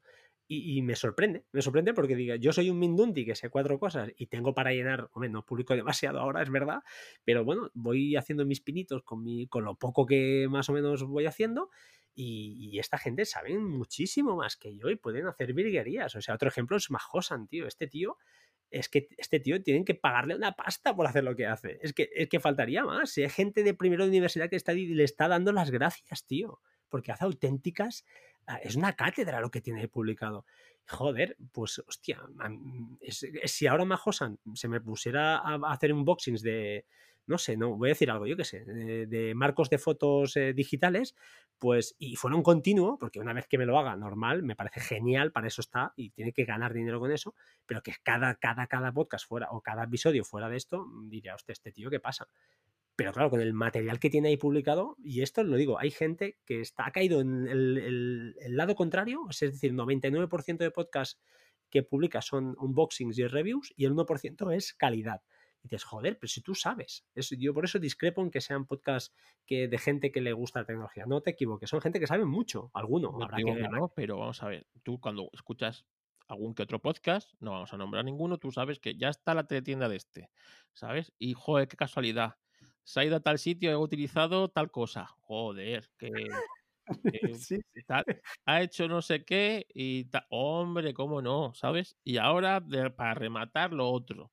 ¿sabes? Entonces, eh, ¿qué quieres que te diga? A mí esos podcasts, mm, pues lo que me quiera vender o no me quiera vender, pues no lo sé. Normalmente eh, no lo suelo escuchar. Cuando yo veo, si el podcast me interesa por lo que sea, cuando veo que va a contar sus desventuras con no sé qué producto, desconecto automáticamente lo, y, y lo borro, ni siquiera lo escucho. en cambio, pues yo qué sé, podcast de tecnología, pues que claro, para mí un podcast de tecnología no es un podcast que hable de eh, pues del tal producto que se ha comprado en Amazon, que qué guay es este producto que me comprado en Amazon, ¿sabes? Y no sé qué, no, para mí un podcast de tecnología es lo que hace Ángel, lo que hace la Tareao, lo que hace Yo Virtualizador, ¿sabes? Que te explican cosas que a veces están muy por encima de tu comprensión o de mi comprensión en este caso, pero coño, es que es, es interesante lo que está contando y que, oyes, a lo mejor no le puedo sacar ese partido que él está sacando por unas circunstancias, pero mm, lo puedo utilizar para otra cosa, ¿sabes? Eso sí, me gusta.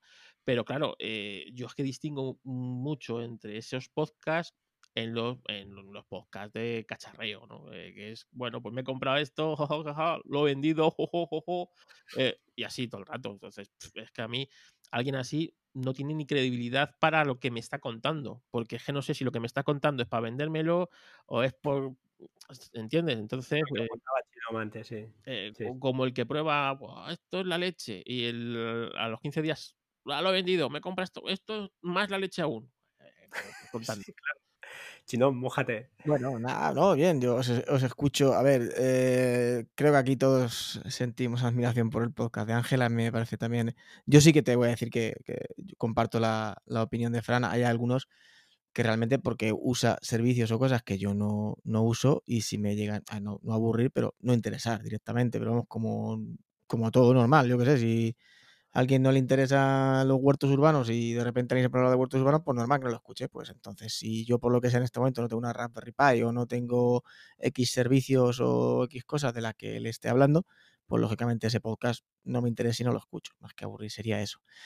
Eh, yo, a ver, eh, mm, sin estar de acuerdo con Carlos, porque para mí podcast tecnológico es un podcast de cacharreo y es un podcast igual como los que has nombrado, que son igual más software, por decirlo de una manera, pero yo puedo entender perfectamente que alguien se dedique a analizar gadgets, porque yo también lo considero tecnología y a mí no me molesta. Es decir, yo si hay un, un, canal que se dedica normalmente a probar distintos dispositivos, distintos móviles, o cómo hacen Majosan distintos NASes, distintos discos duros, distintas unidades de almacenamiento, distintas cosas de red, eh, otro que se dedique a, móviles, auriculares y demás, yo lo puedo, lo puedo entender y me, parece bien. Lo que aquí sí que comparto con Fran, lo que no entiendo es que un día me hables de un móvil, al día siguiente me hables de un cepillo eléctrico, al día siguiente me hables de una, yo qué sé, una cámara, al día siguiente me hables de, yo qué sé, lo que, lo que queráis, un carrito de bebé automático, y al día siguiente me hables de una olla express.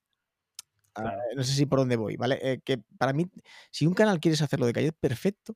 Eh, pero me, gustaría que, tuviese ese canal tuviera una, coherencia. Es decir, a mí no me importa los cacharreros, y a mí hay pocas cacharreros que sí me gusta, sigo teniendo curiosidad, y hay gente con criterio que sí me fío, que, que además sé que si algo dice que le parece una mierda lo va a decir, eh, si un auricular le, va- le parece que va a decir malo lo va a decir, si un teléfono va a decir que es malo lo va a decir, si una unidad de almacenamiento va a decir que es mala lo va a decir. Entonces, por ese tema no tengo ningún problema. El problema es, es ya lo, que- lo, que, explicaba Fran. Hay gente que da ya mucho bandazo, que por ejemplo dejan ya prácticamente de hablar de aplicaciones porque es algo que ya ha dejado de monetizar y, y- parece que, que es, que hace podcast a propósito de algo que te vende. O sea, eh, yo no hablo ya de este servicio, no, no, solo hablo de este servicio si luego te pongo el link de afiliado debajo. O yo no te hablo de este gadget, no, no, solo te hablo de este gadget si solo te pongo el, el link de afiliado abajo. Que vale, que nadie te obliga a comprar. Por supuesto, hasta ahí podríamos llegar, si no somos tontos, ya a ver, si tú me puedes ofrecer a mí una olla express, pero si no me hace falta no me la voy a comprar porque me la ofrezcas tú. Y yo ahí lo puedo entender. O, o que me ofrezcas una cámara de seguridad, me da igual. Yo ya tendré mi criterio para buscar la que más adecua a lo que yo necesito. Mm, Por supuesto, nadie me obliga a comprar lo que ofreces tú, pero que casualmente solo hable de lo que ponga un link afiliado, pues a mí ya me hace desconfiar un poco más, es evidente. A mí un caso que ha pasado hace poco de un podcast de un tío que, o sea, que es periodista de tecnología que controla mucho y hace mucho. Y me acuerdo que trajo para hablar del nuevo iPhone, ¿no? Y trajo a alguien y hablando, bueno, es que las cámaras del iPhone que son la polla.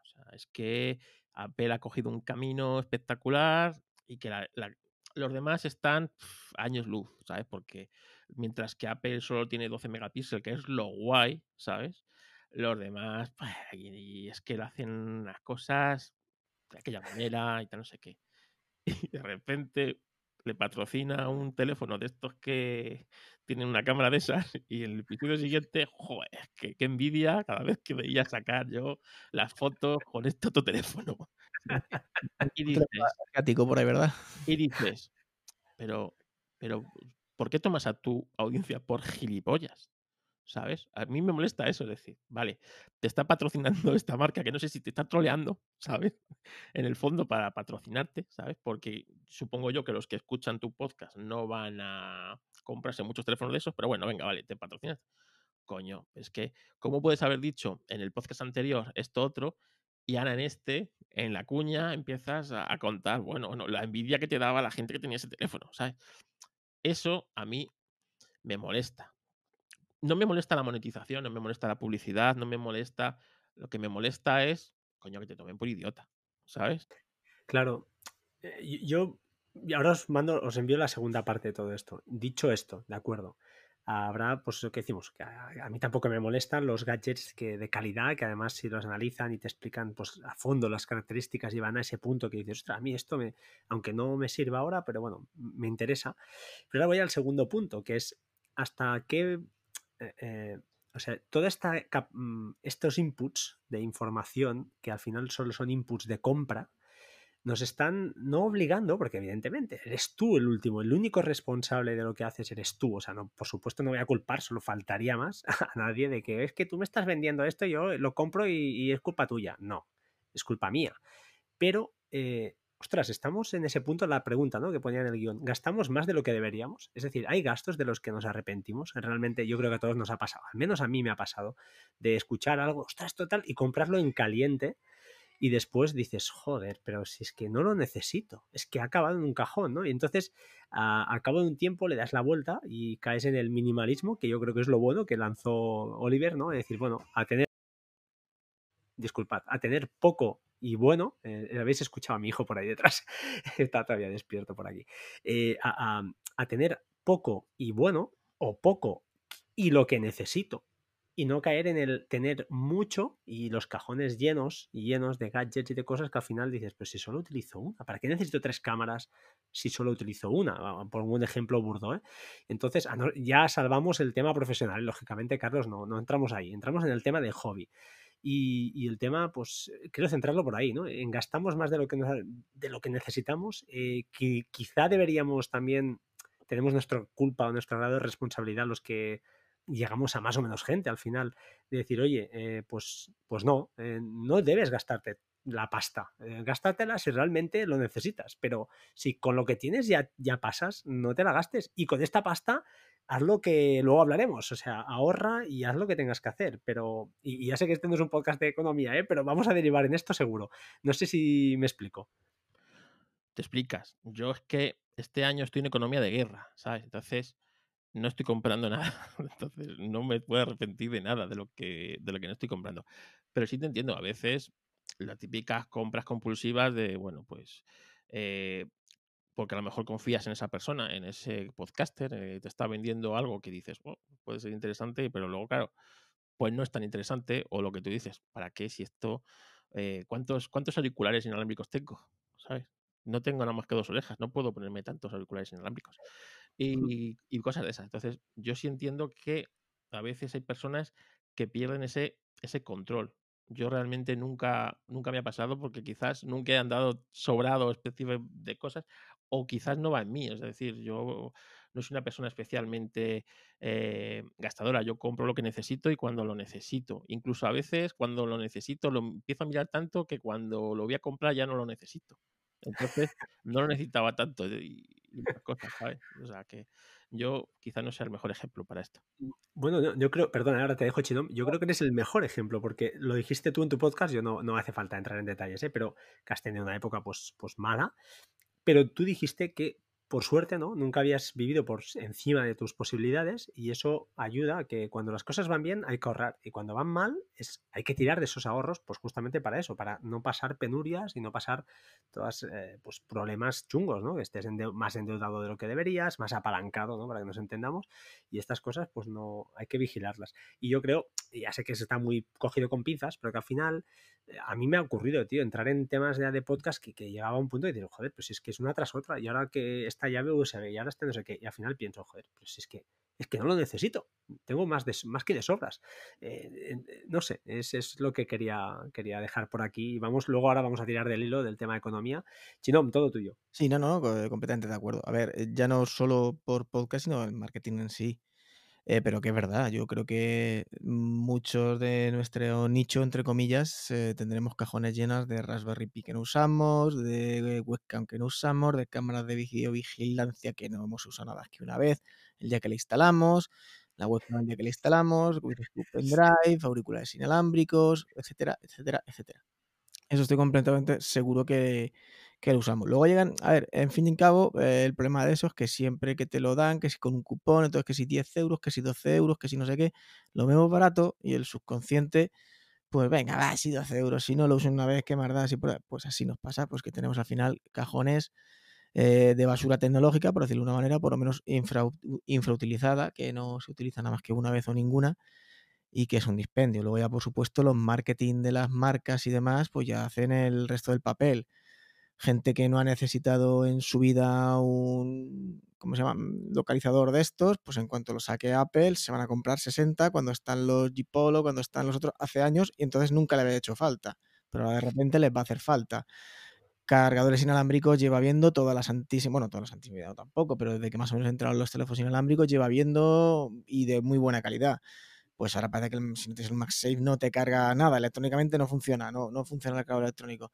Y así con mil cosas. Antes decíamos que vamos a llevar las tarjetas en el teléfono y no vamos a tirar el plástico y no hacemos hasta que yo te saco una tarjeta de crédito o te hago una funda con tarjetero. Entonces hay que meter las tarjetas. Pues has dicho que no las tarjetas. A ver, no. Entonces también está ya los dos dedos de frente también de la persona, de intentar no caer en los marketing y etc, etc, etc que a veces da la sensación, lo que hablaba yo con alguno, que, algún día los de la manzana hará un tractor y, habrá gente que se compre el tractor. Sí, sí. Eh, rompo una lanza a favor de Chipolo, señores. Eh, yo lo, lo, compré y estoy, me ha salvado, mm, pero en, en serio. Hacía falta, lo tiene ya espectacular. O sea, lo bien que van cuando pierden las llaves. En las... Yo tengo uno en los AirPods, otro en las llaves, otro en la cartera y, tío, me ha salvado la vida más de una Pero vez. no van a funcionar como los de Apple. Apple lo ha inventado esto. Los de Apple van a funcionar de puta madre. Y hablo de, hablo de, de, esto, de Apple, y te digo otra, otra marca de, de la que sea, me da igual. Pasa que es que igual en el nicho que tenemos es la que más conocemos.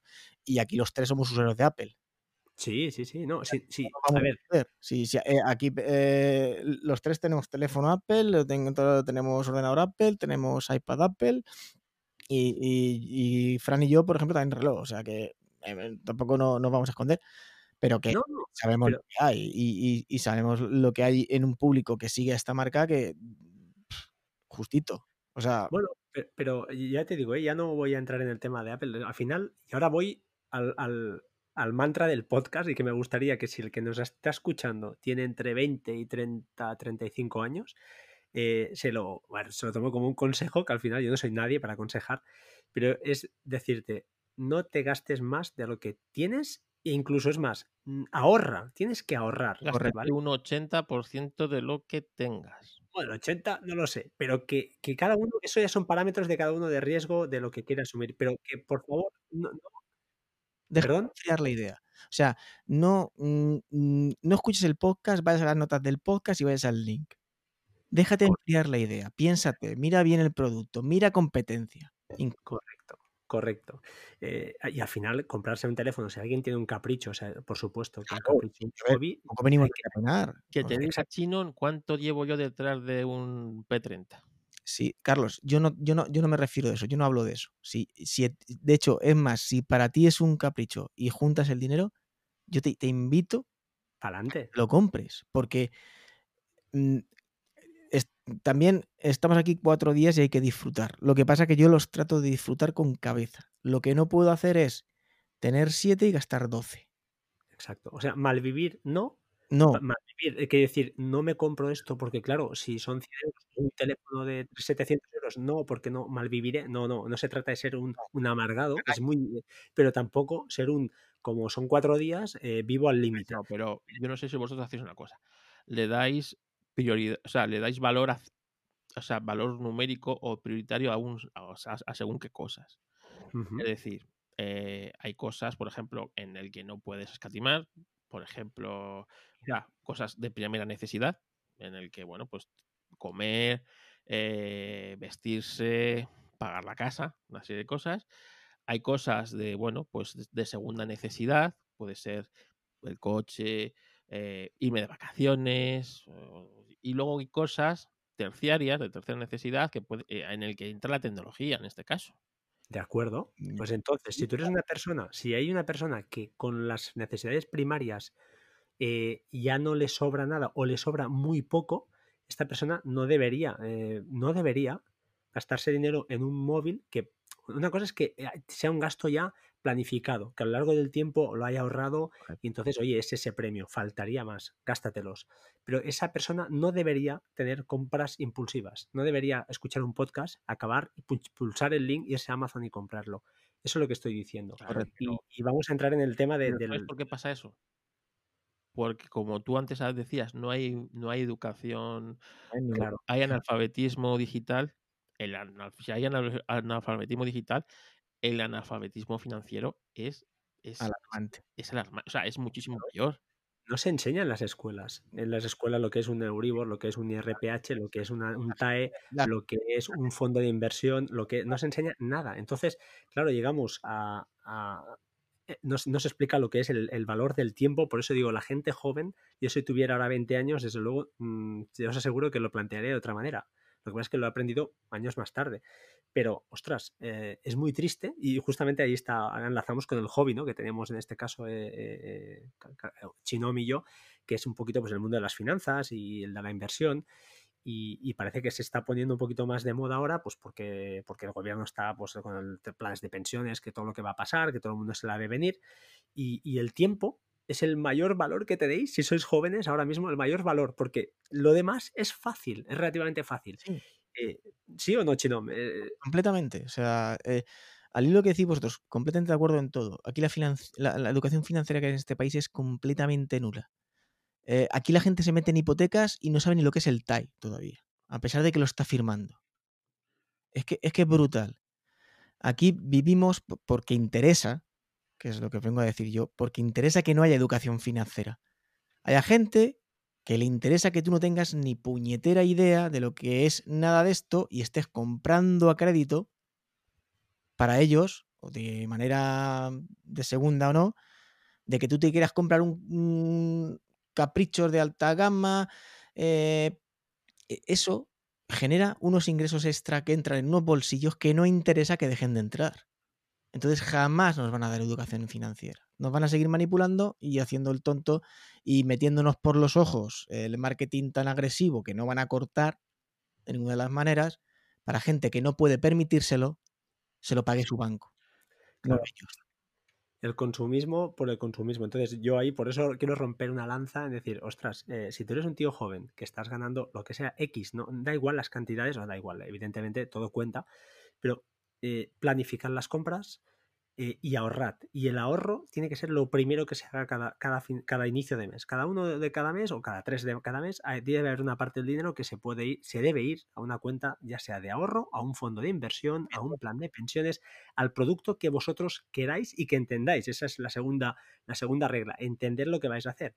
Y hoy en día, con los, mm, las, eh, los artículos, diría, con los vehículos financieros y con las, ¿cómo decirlo? Con las gestoras que hay o con los, la cantidad de instrumentos que tenemos, no solo existen los bancos, ese es la- otro consejo, no os vayáis a un banco a contratar un fondo de inversión, iros a documentaos un poco, hay canales de YouTube, hay podcasts, hay libros, ya sé que hay muchísima información y por eso hoy yo creo que con Chinón y con, con Carlos también, pues vamos a intentar, eh, nada, lanzar cuatro puntas, pero enlazarlo con, sobre todo con esto, que, que los podcasts yo creo que hemos caído en, los en- en el consumismo de, hostia, y me he comprado este NAS, y me he comprado este iPhone, y es que, y esto no puede ser, señores, hay que planificar las cosas y, y- y pensarlas, porque el dinero, nos guste o no, es algo que, que es muy importante, aunque no se trata de ser mm, pesetero o, o- o de ser un rácano, pero ahí es una cosa muy importante y que el día de mañana, ya sé, sé- seas que me estás escuchando, que tengas veintipocos años, si eres padre de familia, pues tendrás unas responsabilidades que ahora no tienes y debes planificarlo y cuanto antes, mejor. Ese es mi, mi- mi consejo. Ya sé que no soy. Tenéis que tener en cuenta que hay mucho timador suelto, ¿eh? Y tenéis que tener Sí, mucho cuidado, sobre todo si sois jóvenes, pues yo tengo el caso de un sobrino mío, en el que, bueno, em, todo el mundo vimos que era, eso era un timo piramidal, una estafa piramidal, A Ponzi. pero él, claro, él con sus eh, 19 años, en dos años iba a ser millonario, ¿sabes? Eh, Eh, la primera enseñanza, la, la- perdona que te corte, la primera enseñanza que debería darse en una educación financiera es que eso no existe. Exacto. Lobo de Wall Street, no. No hay. O sea, no- Eso no es. por muy bien que se dé el trading y por eso no existe. No. Eso lo hace mm, dos personas en todo el mundo, eh, ganar tantos millones en tan poco tiempo y con un equipo de 500 personas trabajando detrás de él todo el rato mirando seis monitores. y no se lo cuentan a nadie. Exactamente. ¿Vale? O sea, que vosotros veáis al jovencillo guapito en YouTube con un deportivo diciendo ¿Quieres ganar 400.000 euros como yo en dos días? Mentira. Que sepáis que el trading, el 95%, por no decir casi el 90 y... pierde. no, el 95 estadísticamente, el 95% personas de, de por ciento de personas que hace trading pierde dinero. Ojo. Y hay gente que lo gana. Y yo conozco gente que gana y lo hace muy bien, pero es gente que está 24 horas al día metido ahí. Exacto. Completamente, sin descanso. Os lo puedo asegurar. Bueno, vives para esto. gente que se estudiar vivir, ver momentos, leer noticias, intentar anticiparse. Y sí, pues mira, lógicamente, si tú quieres echar 21 horas al día de esto, al final le vas a sacar un red, un, red, un, un- un- un dinero. Es efectivamente, algo vas a pillar. Pero si tú no lo tienes, no te dediques a eso. Los chollos, no, nadie tiene una bola de cristal y nadie tiene una- un, un coche de- para viajar en el tiempo y volver y meter en la acción que ha subido un 200%.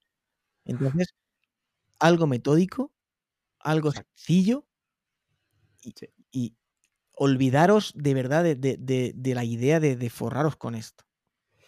No, se trata de, de- a ver, las bases de cualquier, lo leeréis y a la poco que os informéis veréis que, que las bases son sencillas, es ahorrar una parte de lo que ganéis.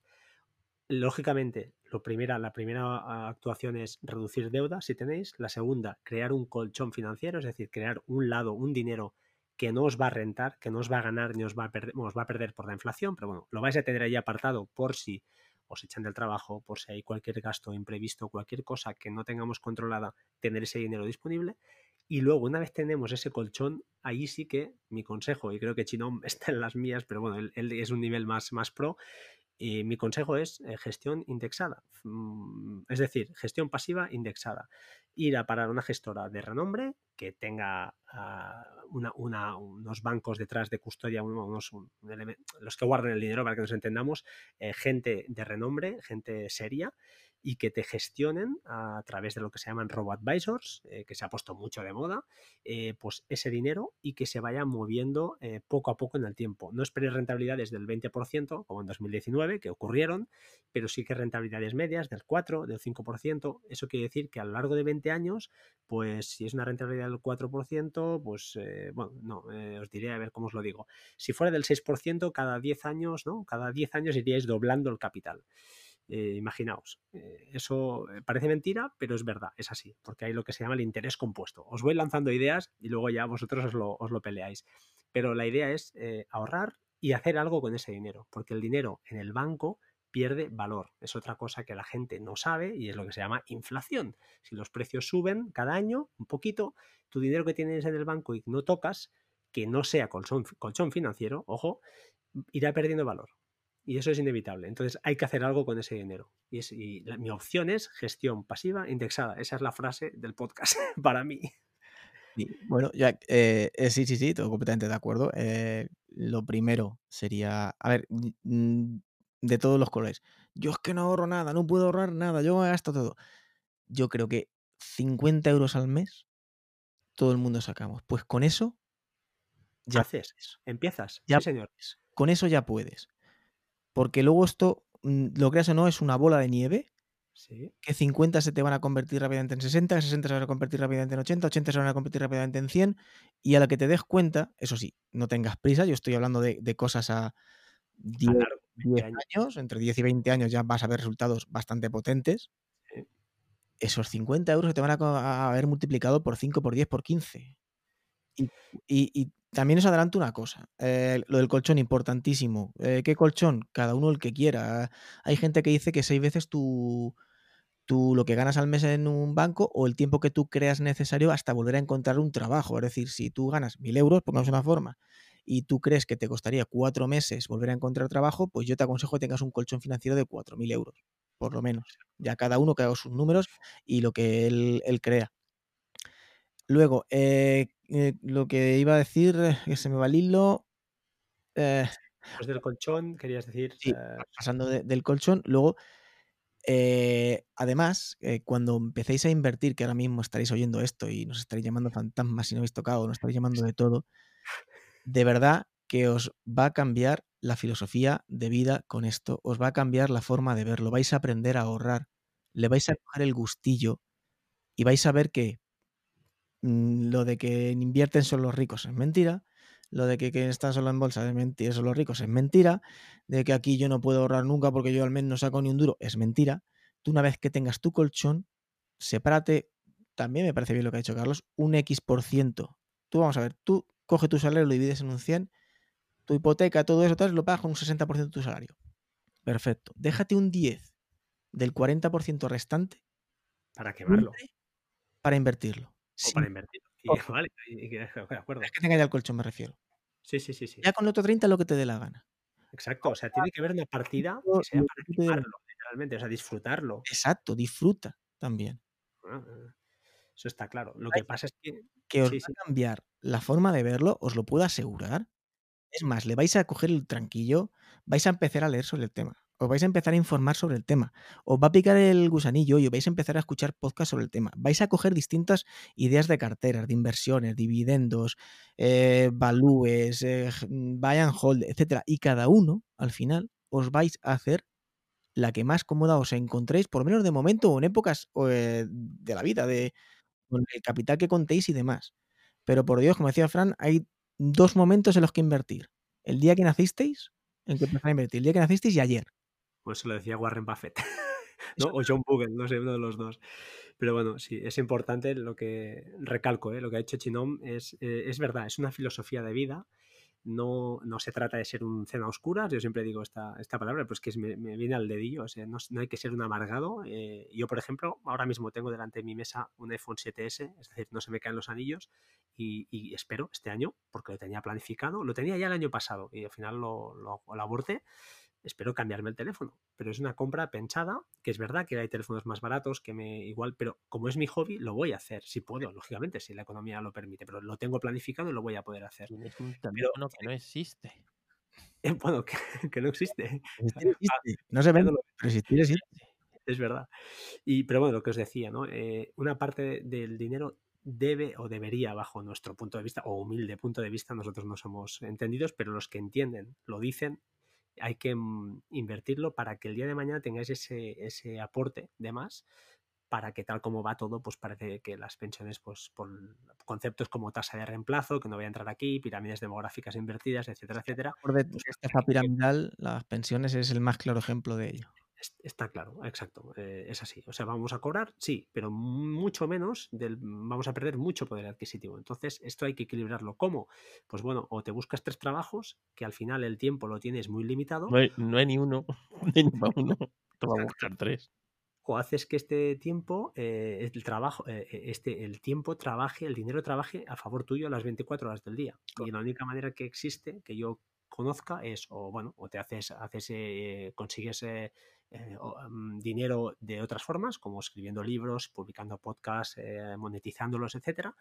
O otra, otra opción, eh, yo que es la que más conozco y, fue casual porque Chino me, sorprendió muchísimo, porque además ya os digo, él sabe, no lo va a reconocer, pero sabe mucho, eh, o, al menos, o al menos toma riesgos más elevados y cuando uno toma riesgos porque sabe lo que está haciendo y más como si lo conocéis a Chino más o menos ya lo veis que el perfil que tiene es un tío mm, que sabe dónde, lo que está haciendo, cuando lo, lo, habla es porque lo ha, lo ha leído y lo tiene más que pensado pero bueno, hay un, un tipo de inversión que es lo que se llama gestión pasiva, que al final es una cartera de valores que no estás invirtiendo en una, no estás poniendo las manzanas en un único sitio, sino que estás comprando el mundo, entre comillas, es la frase típica que se usa, aunque no es así, pero usas, eh, estás comprando al final muchos eh, trocitos de muchísimas empresas, de las más importantes, ya sea del sector americano, del sector asiático, de mercados emergentes. Eh, luego hay valores pues como sean rates, ¿no? que serían inmuebles, oro, etcétera, etcétera, etcétera. Y por qué no, hablaremos también de Bitcoin si queréis, luego le echamos una, una ojeadilla, pero son valores que al final, si diversificas y vas poniendo poquito a poco, y eso sí, siempre coger la metodología de ir poniendo, no buscar el market timing, no buscar el ahora que la bolsa está baja, voy a comprar ahora, o al revés, que es lo que hace todo el mundo, vender cuando la, bolsa está baja, cuando no debe ser así, sino que cuando, cuando estamos de rebajas es cuando vamos a comprar, pues la bolsa es lo mismo. Eh, hay que, hay que ser metódico y, y, coger unas pautas y si tú no te sales del camino, a no ser que el sistema mundial mm, se vaya todo al carajo, que podría ser por el alto nivel de deuda que existe. Pero entonces ya te va a dar igual, porque se va a ir a la mierda todo, o sea que... Es que esa es mi respuesta al final. Si realmente es que, es que estás jugándolo en bolsa. Yo, no, yo mi dinero me cuesta mucho. Evidentemente hay un riesgo, hay un riesgo y no es seguro, porque, porque no es seguro. O sea, un, valor, de este, una cartera de fondos te esté dando un 5 o un 6% un año, no significa que el año que viene te dará un 5 o un 6% o un 15%. Te puede dar un menos 10. Pero también es cierto que están hechas de tal manera que el riesgo que asumes es acorde a tu personalidad, o debería serlo. Es decir, si tú no puedes dormir por la noche, si pierdes un 20% de lo que tienes invertido en bolsa, vaya por delante, es dinero que no deberías eh, necesitar para mañana, pues si no puedes dormir en esta situación, tu lugar, tu nivel de riesgo no es ese. Tu nivel de riesgo quizá es coger una renta fija al 90%, siendo exagerado, y un 10% en renta variable que sería bolsa. Eh, hay varios niveles de riesgo, hay mm, gestoras como, voy a nombrar unas cuantas porque son las que conozco, que son para mí eh, con muchos bajo, con bajo coste, que es la diferencia de estas con los bancos, además de que estas realmente se preocuparán bastante más por ti que en un banco que se preocupará de venderte sus productos, pero voy a ello, hay Finicens, hay Indexa Capital, son muy famosas, InvestMe, eh, no sé si hay alguna otra más por ahí. son eh, gestoras muy serias que manejan muchos millones de euros ya algunas. Indexa creo que son 600 millones de euros que está moviendo, es decir, eh, es importante. Está a años luz de cualquier banco, pero detrás tiene pues Inversis, CKBank, o sea, bancos realmente muy serios y entidades muy serias que además, a Muechinoma, apúntalo tú, ¿qué pasa si quiebra una, gestora de estas? Que también la gente lo dice, así ah, que si quiebran esta gente lo pierdes todo. en, principio, por, suerte, ah, de lo poquito que está bien legislado aquí el tema de los fondos de inversión, es que si quebrase una gestora, mm, a ti te da igual, por decirlo de alguna manera, porque mm, el, fondo es tuyo. Es como si tú tienes tu coche guardado en un garaje y el del garaje dice, oye, que voy a cerrar el garaje. Bueno, pues tú sacas tu coche y te lo llevas a otro garaje. Pues aquí pasa exactamente igual. Eh, de hecho, se ha dado el caso hace poco. Eh, una gestora que se llamaba Esfera Capital fue absorbida, bueno, pum, cerró y pasó todos sus fondos a otra gestora. Los que teníamos los fondos en esa gestora no perdimos ni ganamos absolutamente nada. La increíble de un traspaso, pero ya está. Seguimos prácticamente el mismo capital. todo igual. Y un tema muy importante, señores, que este dinero que está invertido no paga impuestos. Correcto. Hasta que no lo retires. Incluye el traspaso de fondos, que decía, es decir, si yo cojo un fondo que tengo una gestora, por ejemplo, por ejemplo, eh, yo qué sé, en un banco que estoy pagando el 1,75% de interés o el 1,5% y me lo llevo a una gestora que pago el 0,40% de interés anual, pues no pago nada ¿vale? No pago nada de impuestos mm. hasta que no retire esas, esos, esas plusvalías o, Hasta que no la plusvalía, hasta que no sacas el, el, el, beneficio, no te, cobran, no te cobran los impuestos. Recalco lo que has dicho tú, intentad alejaros de todas, todas de los bancos, porque lo primero que van a hacer es intentar venderos acciones suyas propias y luego de los fondos que ellos llevan y suelen ser un desastre. Y como dice Fran, eh, si queréis empezar, es de la mejor forma que podéis empezar con el tema de los indexados por dos razones porque como ha dicho él es muy difícil que no te den un poquito de, rentabilidad, ya que diversificas mucho, eh, inviertes a un, a un, índice, para que lo tengáis claro, que si el 500, que si tal, entonces eh, tened en cuenta que estáis siempre, los índices suelen llevar, mm, por ejemplo, el índice Nasdaq de tecnología, el SP500, suelen ser las 500 mejores empresas, las 50 mejores empresas de tecnología, tal, siempre están las mejores empresas ahí metidas. Por lo tanto, se les presupone una cierta seguridad, además de que esos índices constantemente van cambiando. Es decir, si hay tres empresas que lo hacen mal, salen, el índice y entran tres nuevas que lo hacen bien. Por lo tanto, ahí tienes un mínimo de seguridad. Correcto que no mmm, vas a ganar siempre todos los años 15 y otros años 9 y puede que te tires cuatro años ganando solo dos.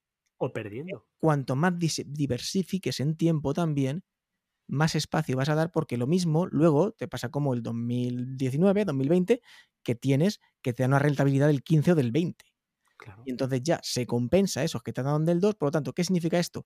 Que si dejas eso tiempo, siempre te va a dar una, joder, te va a dar casi siempre, 99,9%, una rentabilidad. El factor tiempo es vital. O sea, En sitios, no pongas todo en la misma cesta, como ha explicado Fran, porque el día de mañana Mm, hay un sector que le va. Imagínate que si alguien ha invertido ahora mismo solo en turismo, pues menuda piña se acaba de pegar. Entonces, pues tú te pon aquí. En, en Grows, en, como dices tú, en Rates, otra en los SP500, en cuatro índices un poco gordos. Venga, si quieres en países emergentes, si quieres en materias primas, que esos son las un poco más volátiles y están más para arriba, más para abajo. Pero siempre te vas a asegurar, juntando todo en épocas de 10, 20 años, una rentabilidad absoluta en todos. Sí. Ahí lo que se llama el interés compuesto, es decir, los beneficios que den estos, estos años buenos, no lo queréis nunca, dejadlos, reinvertirlos, dejadlos ahí. Hay fondos que se dedican, eh, bueno, no entraremos en temas de dividendos, etcétera, pero al final la moraleja es no tocar. Hora y media. Digo que nos metemos ya en fondos de dividendo y tal, nos lleva otra hora y media aquí de Claro, no, no, no vamos a entrar, pero sí que también. Eh, es una idea, esto es tan sencillo que cogéis una gestora de estas y, ellos directamente no os van a dar ni van a decir el fondo que van a invertir, en este caso por lo menos. Luego ya, si en un futuro queréis controlar más y queréis eh, tener un poco más de control vosotros sobre vuestra inversión, pues podéis ver cada fondo, eh, metéis en Morningstar, que es la página más famosa, vais a ir viendo cada fondo lo que ofrece, las rentabilidades que tiene, en qué está compuesto, etcétera, y cuánto dinero se entra, lo que sea, ¿vale? Y ya decidís, pero estas gestoras directamente lo que te dan son como paquetes. Exactamente el riesgo que tú quieras correr, tienes unos, unos paquetes determinados. Es decir, pues mira, yo que quiero meter tanto en fijo y tanto en variable y tanto, bueno, lo que sea. Según lo que tú te veas en ese momento, o si quieres para empezar, empiezas un poco más conservador y luego vas aumentando riesgo, o según los años que te queden para jubilarte o que crees que vas a querer disfrutar de ese dinero, pues ya lo vas variando. Y tú eliges uno de esos paquetes. Es que incluso la gestora se ocupa de balancearte la, cartera. Es decir, que ellos mismos, mm, según los fondos que ellos van metiendo y generando, porque tú tienes como un fondo de fondos, o sea, es ya la repanocha lo que tienes tú ahí. Ellos te van cambiando esa cartera, o sea, tú no tienes que preocuparte de hacerte una cartera diversificada, ellos te van rebalanceando la cartera y te lo van haciendo. Entonces tú, con que te asegures meter 50 euros al mes todos los meses, y si el día que cobres, el mes que cobres la extra, metes 150, mejor para ti, porque antes y vas a conseguir que esa bola sea más grande, en X años, de verdad que, os vais a llevar una sorpresa espectacular. Y Fijaos que hay, hay un, eh, no sé si, bueno, hay, un- hay varias cosas, hay varios podcasts de estos súper famosos o, o en YouTube, vídeos.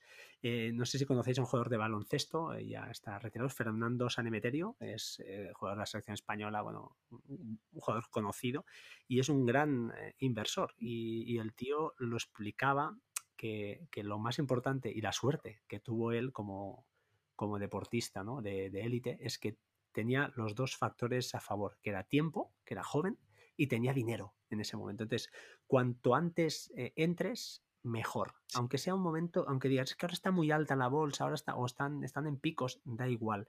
Lo que cuenta es la constancia, no busquéis el mejor momento para invertir, porque nunca, siempre habrá un pero, siempre habrá una, habrá una noticia. Eh, cuando no sean las elecciones de Estados Unidos será eh, una guerra en no sé dónde o será que ha explotado una, una tubería de gas en no sé dónde cuánto. O sea, al final siempre ocurren cosas Sí, sí, y, y- te corté un y-. Es que también eso sí es muy importante. Porque jamás vamos a comprar en mínimos ni vamos a vender en máximos. Pero vamos a vender y, y comprar en esa horquilla que algunas veces van a ser cerca del mínimo y algunas veces va a ser cerca del máximo y se van a compensar igualmente. Entonces, olvidaros de eso y hacerlo como rutina. Hombre, vamos a ver. Si llega algo, como ha pasado ahora en, en marzo, pues sí, ahí yo creo que todos los que estábamos dentro eh, vimos que hay un golpe así tan radical de una tan rápido, el bajón que pasó la bolsa, pues ahí sí que eh, yo creo que todos reforzamos posiciones en empresas que eran intocables. Ahí todos nos inflamos a Apple, a Amazones, a Alphabets, a 3M, a Johnson Johnson. Ahí todos metimos, ahí, ¿Cuál- ahí cuál era el- hacíamos colchones todos, ¿vale? Porque sabemos que lo jodido, lo jodido, Carlos, perdona, lo jodido era saber cuánto, si, si habíamos metido en el momento más bajo. Si, Claro, ¿Sabes? pero Porque bueno, jode mucho y pero decir, coño, si tú perdido, ha, ha si tú ves 10% más. Ya, ya, pero si tú ves que 3M, por ejemplo, una, además es una empresa que es de dividendo creciente, es un pedazo de empresa, ¿vale? Que hace desde depósitos, bueno, lo que, lo que os imaginéis.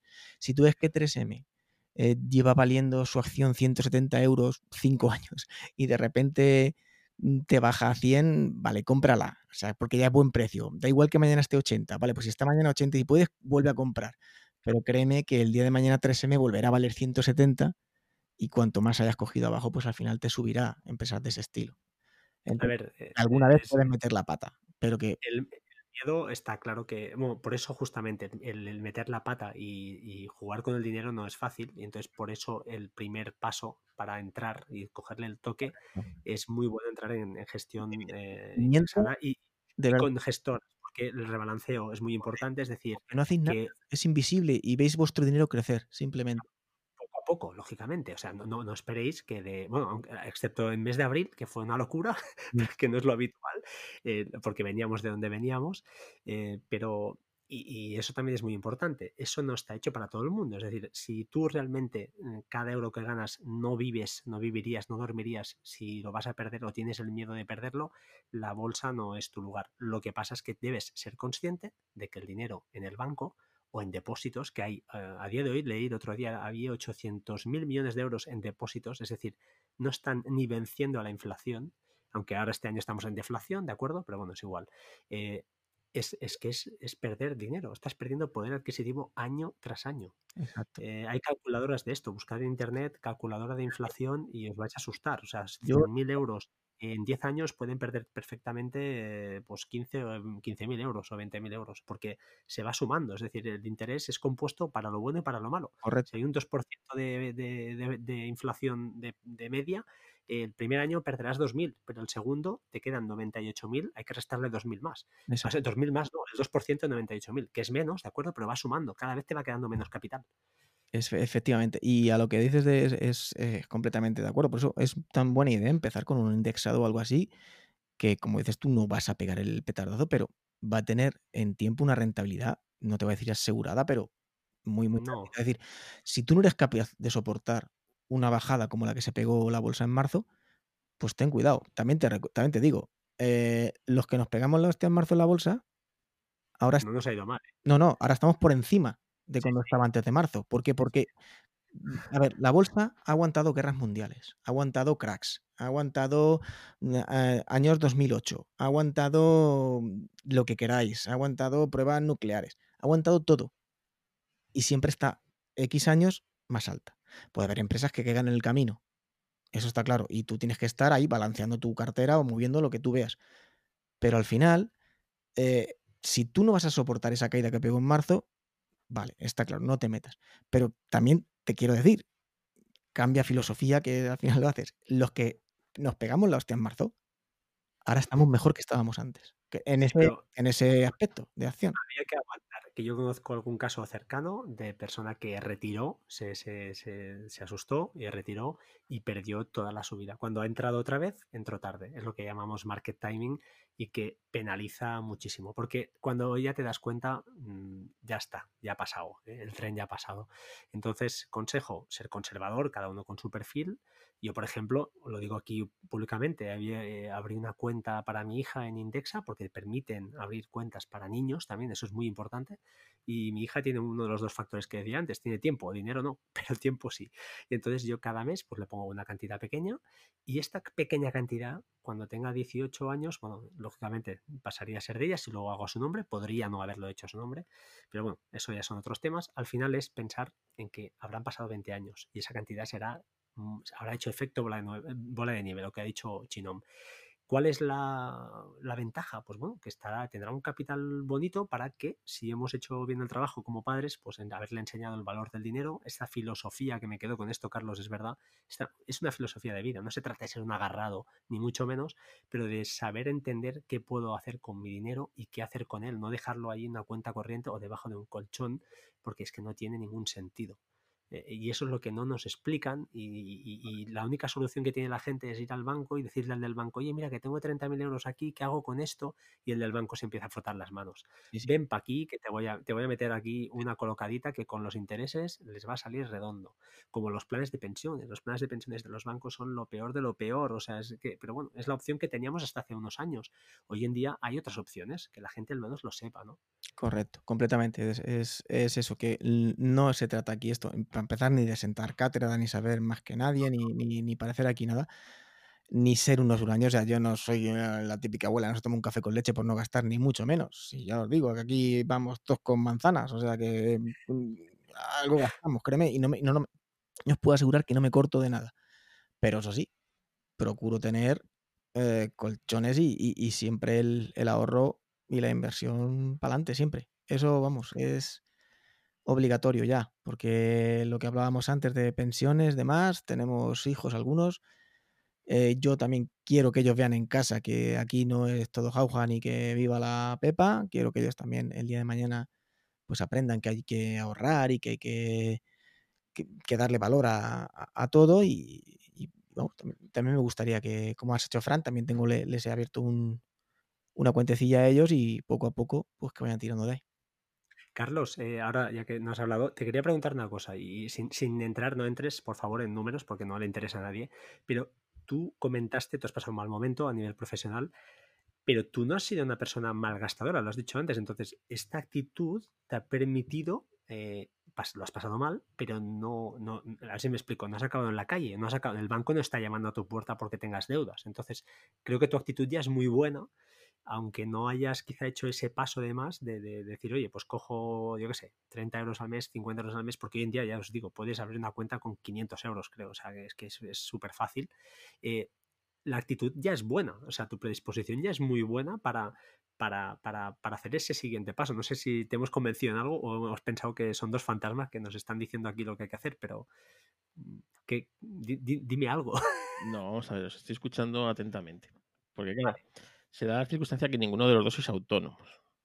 Correcto, es una inseguridad mucho más. El autónomo no sabe normalmente si al mes que viene va a cobrar algo, ¿Cierto? nada o, menos.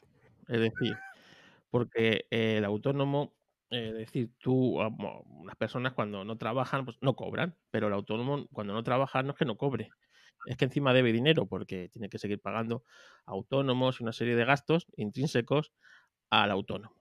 Entonces, eh, las cosas se complican. Entonces, yo como autónomo y mi mujer como autónoma, pues eh, siempre hemos eh, aprendido a, colchón. a tener colchón.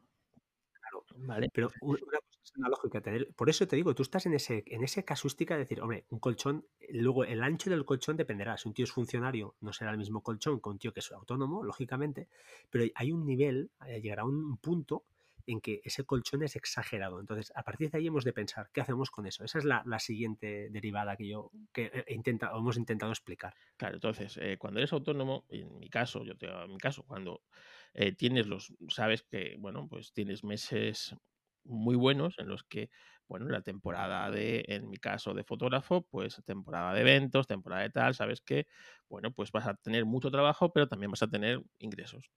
Pero sabes que vas a tener unos meses al, al año que van a ser malos, ¿vale? Pues lo que es el invierno, una serie de cosas que, bueno, a duras penas vas a intentar eh, quedarte a cero, ¿vale? Lo que tengas que pagar por lo que has recibido. Y ya está. Entonces, claro, tienes que saber conservar ese ten content de lo que los meses buenos para compensar los meses malos. Y bueno, pues al final estás acostumbrado. Entonces, poco a poco vas haciéndote un colchón. ¿Por qué? Porque, bueno, eh, ninguno imaginábamos que íbamos a tener, o sea, todos podíamos pensar que, o sea, yo en mi caso, que podía tener un año malo, ¿vale? Pues por circunstancias, por una enfermedad, porque, bueno, pues hay años mejores, años peores, ¿no? Bueno, pues vas haciendo que colchón, claro, esto no se lo imaginaba o no entraba en los planes de prácticamente nadie. Pero ya no solo esto, es que no va a ser un año, van a ser mínimo dos, porque claro, el año que viene no viene mejor que este, en mi sector.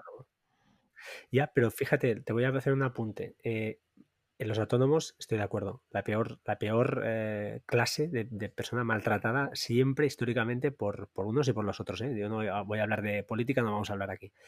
Pero más razón aún para que un autónomo yo, ¿eh? si fuera autónomo, por ejemplo, no haría nunca un plan de pensiones. Por, qué? Porque es ilíquido, no lo tengo líquido, no, no, lo puedo rescatar. Aunque ahora van a cambiar la legislación y bueno, vamos a entrar en esto, pero es haría un fondo, un fondo o una cartera de fondos, es decir, haría una gestión eh, indexada pasiva. ¿Por qué? Porque si tengo un momento malo, hombre, me puede pillar en un crack del marzo, ¿vale? Que, que pierda un 20%, pues rescataría poco a poco lo que tengo. Pero mm, puedo rescatar una parte, puedo rescatar mucho, todo lo que necesite. Es decir, es líquido, aunque eso sí, cuando lo rescates, pues pasas por tributas, bueno, pero es igual. Hay otros productos, ¿eh? hay PIAs, hay Unilink, hay, hay muchas cosas, que no todos se acaban los planes de pensiones, no todos se acaban los fondos, hay ETFs, hay mil cosas, pero yo, para empezar, un tío como yo, yo me pongo como ejemplo y que soy súper conservador en ese aspecto, pues eh, si fuera autónomo, un fondo de inversión, lo tengo claro, ojo, teniendo mi colchón, lo que dices tú, más o menos controlado. Pero tú eres un claro ejemplo de tío de que si tú hubieras tenido cinco créditos por ahí sueltos, porque te gustan los coches, y te hubieras comprado, yo qué sé, tío, no, no, tengo ni idea de coches, un ranch, un Tesla, por decirte algo, y te hubieras metido en un crédito con un Tesla, te hubieran pillado con las bragas bajadas. Claro, tengo la suerte de que los coches modernos no me gustan mucho es igual, pero es un tío con cabeza. No, perdona, eres un tío que tiene sentido común y dice, vale, yo gano X y ojo, que cuando vienen las malas dadas, mal dadas, tengo que tener ahí ese, ese, ese, colchón para tirar de ahí y no quedarme en la puta calle, hablando en plata. Exactamente, pero claro, para eso tienes que tener primero un colchón. Y bien, tienes que hacer. eso se hace, se hace muy poco a poco, cuesta mucho, claro, ya sabemos que no, no hay sueldos de... Mi prioridad claro. durante todos estos años que soy autónomo ha sido crearme un colchón, ¿vale? Para para estos momentos. a mí no me gusta deber dinero a nadie. Ni que, ni que me lo deban, pero sobre todo no deberlo. Y eh, cuando realmente, cuando he podido, cuando han, venido años buenos, realmente es muy fácil perder la cabeza, hacer inversiones por encima de tus posibilidades. Y hablo cambio, me compro un MacBook Pro, me compro no sé qué. Eh, si a todos nos gusta, si a todos nos ha pasado. ¿eh? No hablo de gastos, porque en el fondo muchas cosas son inversiones. Eh, pienso a lo grande y si contrato a una persona, en vez de hacer dos eventos, puedo hacer tres.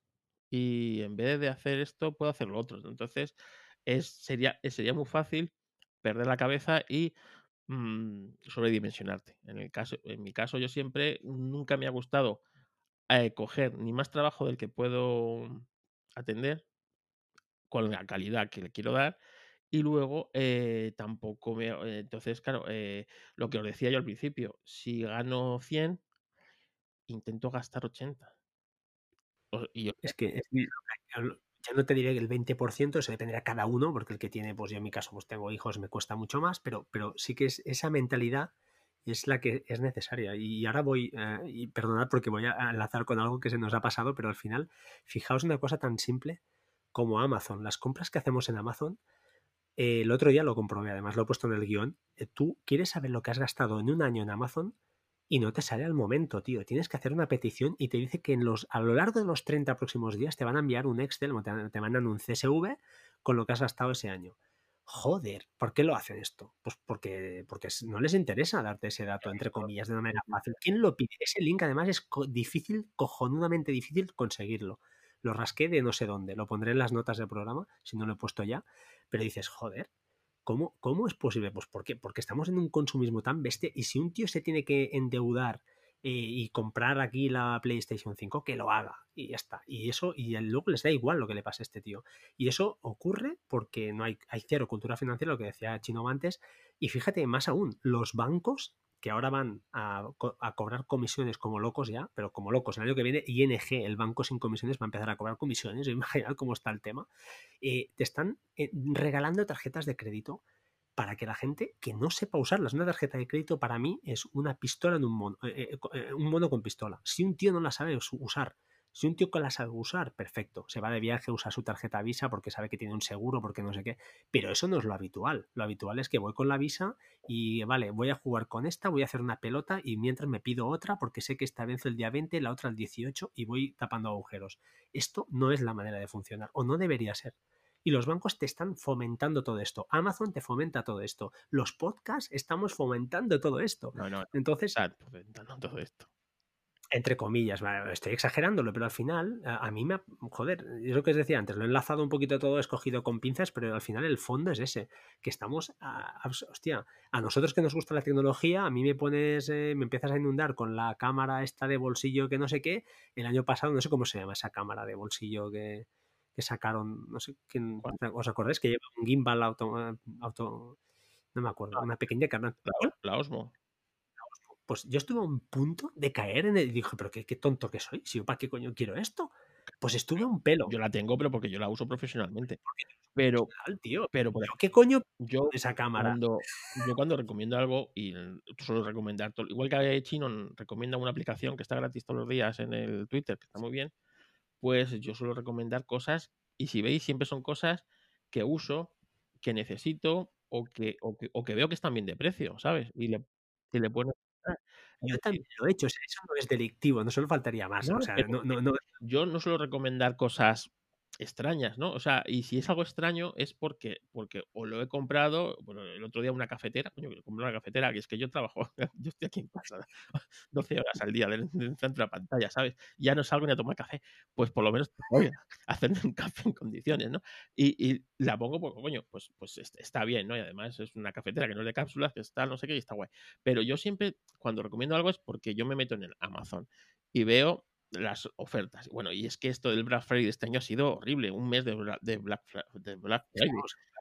bombardeo continuo en Twitter, en toda, abres YouTube, abres, abres lo que abras. Era, era horrible, ¿no? Pero, coño, aún así siempre tienes alguna oferta, algún, alguna tarjeta que, coño, antes mm, costaba 50 euros y ahora la tienes por 20. Bueno, pues yo sé que a mí me siguen, fotógrafos, me sigue gente tecnológica, le puede interesar. A lo que me vas a ver recomendando es, yo qué sé, sillitas de bebé si no tengo ni bebé, ¿sabes? Aunque la vea muy barata, pero es que yo no entiendo de eso. Eh. Y es así. Pero claro, es que, es que el enlace de Amazon, es que claro, Amazon, hay una, yo le tengo un amor-odio que, o sea, amor-odio, eh, es que Amazon es una empresa muy tóxica. Entonces, en todos los aspectos. Ahí, ahí has tocado, es decir, para mí Amazon es una empresa de las, o sea, si las empresas de apuestas están prohibidas a anunciarse a según qué horas, Amazon tiene mucho peligro, ¿eh? Ojo, ¿eh? que, que, al final el único, el último culpable es uno mismo, ¿eh? o sea, no, no culpemos al tercero, pero lo que quiero, queremos mandar desde aquí es el mensaje de decir, oye, gastar, gastar dinero, sí, claro que sí, gastar en comprar, ¿te gusta la tecnología?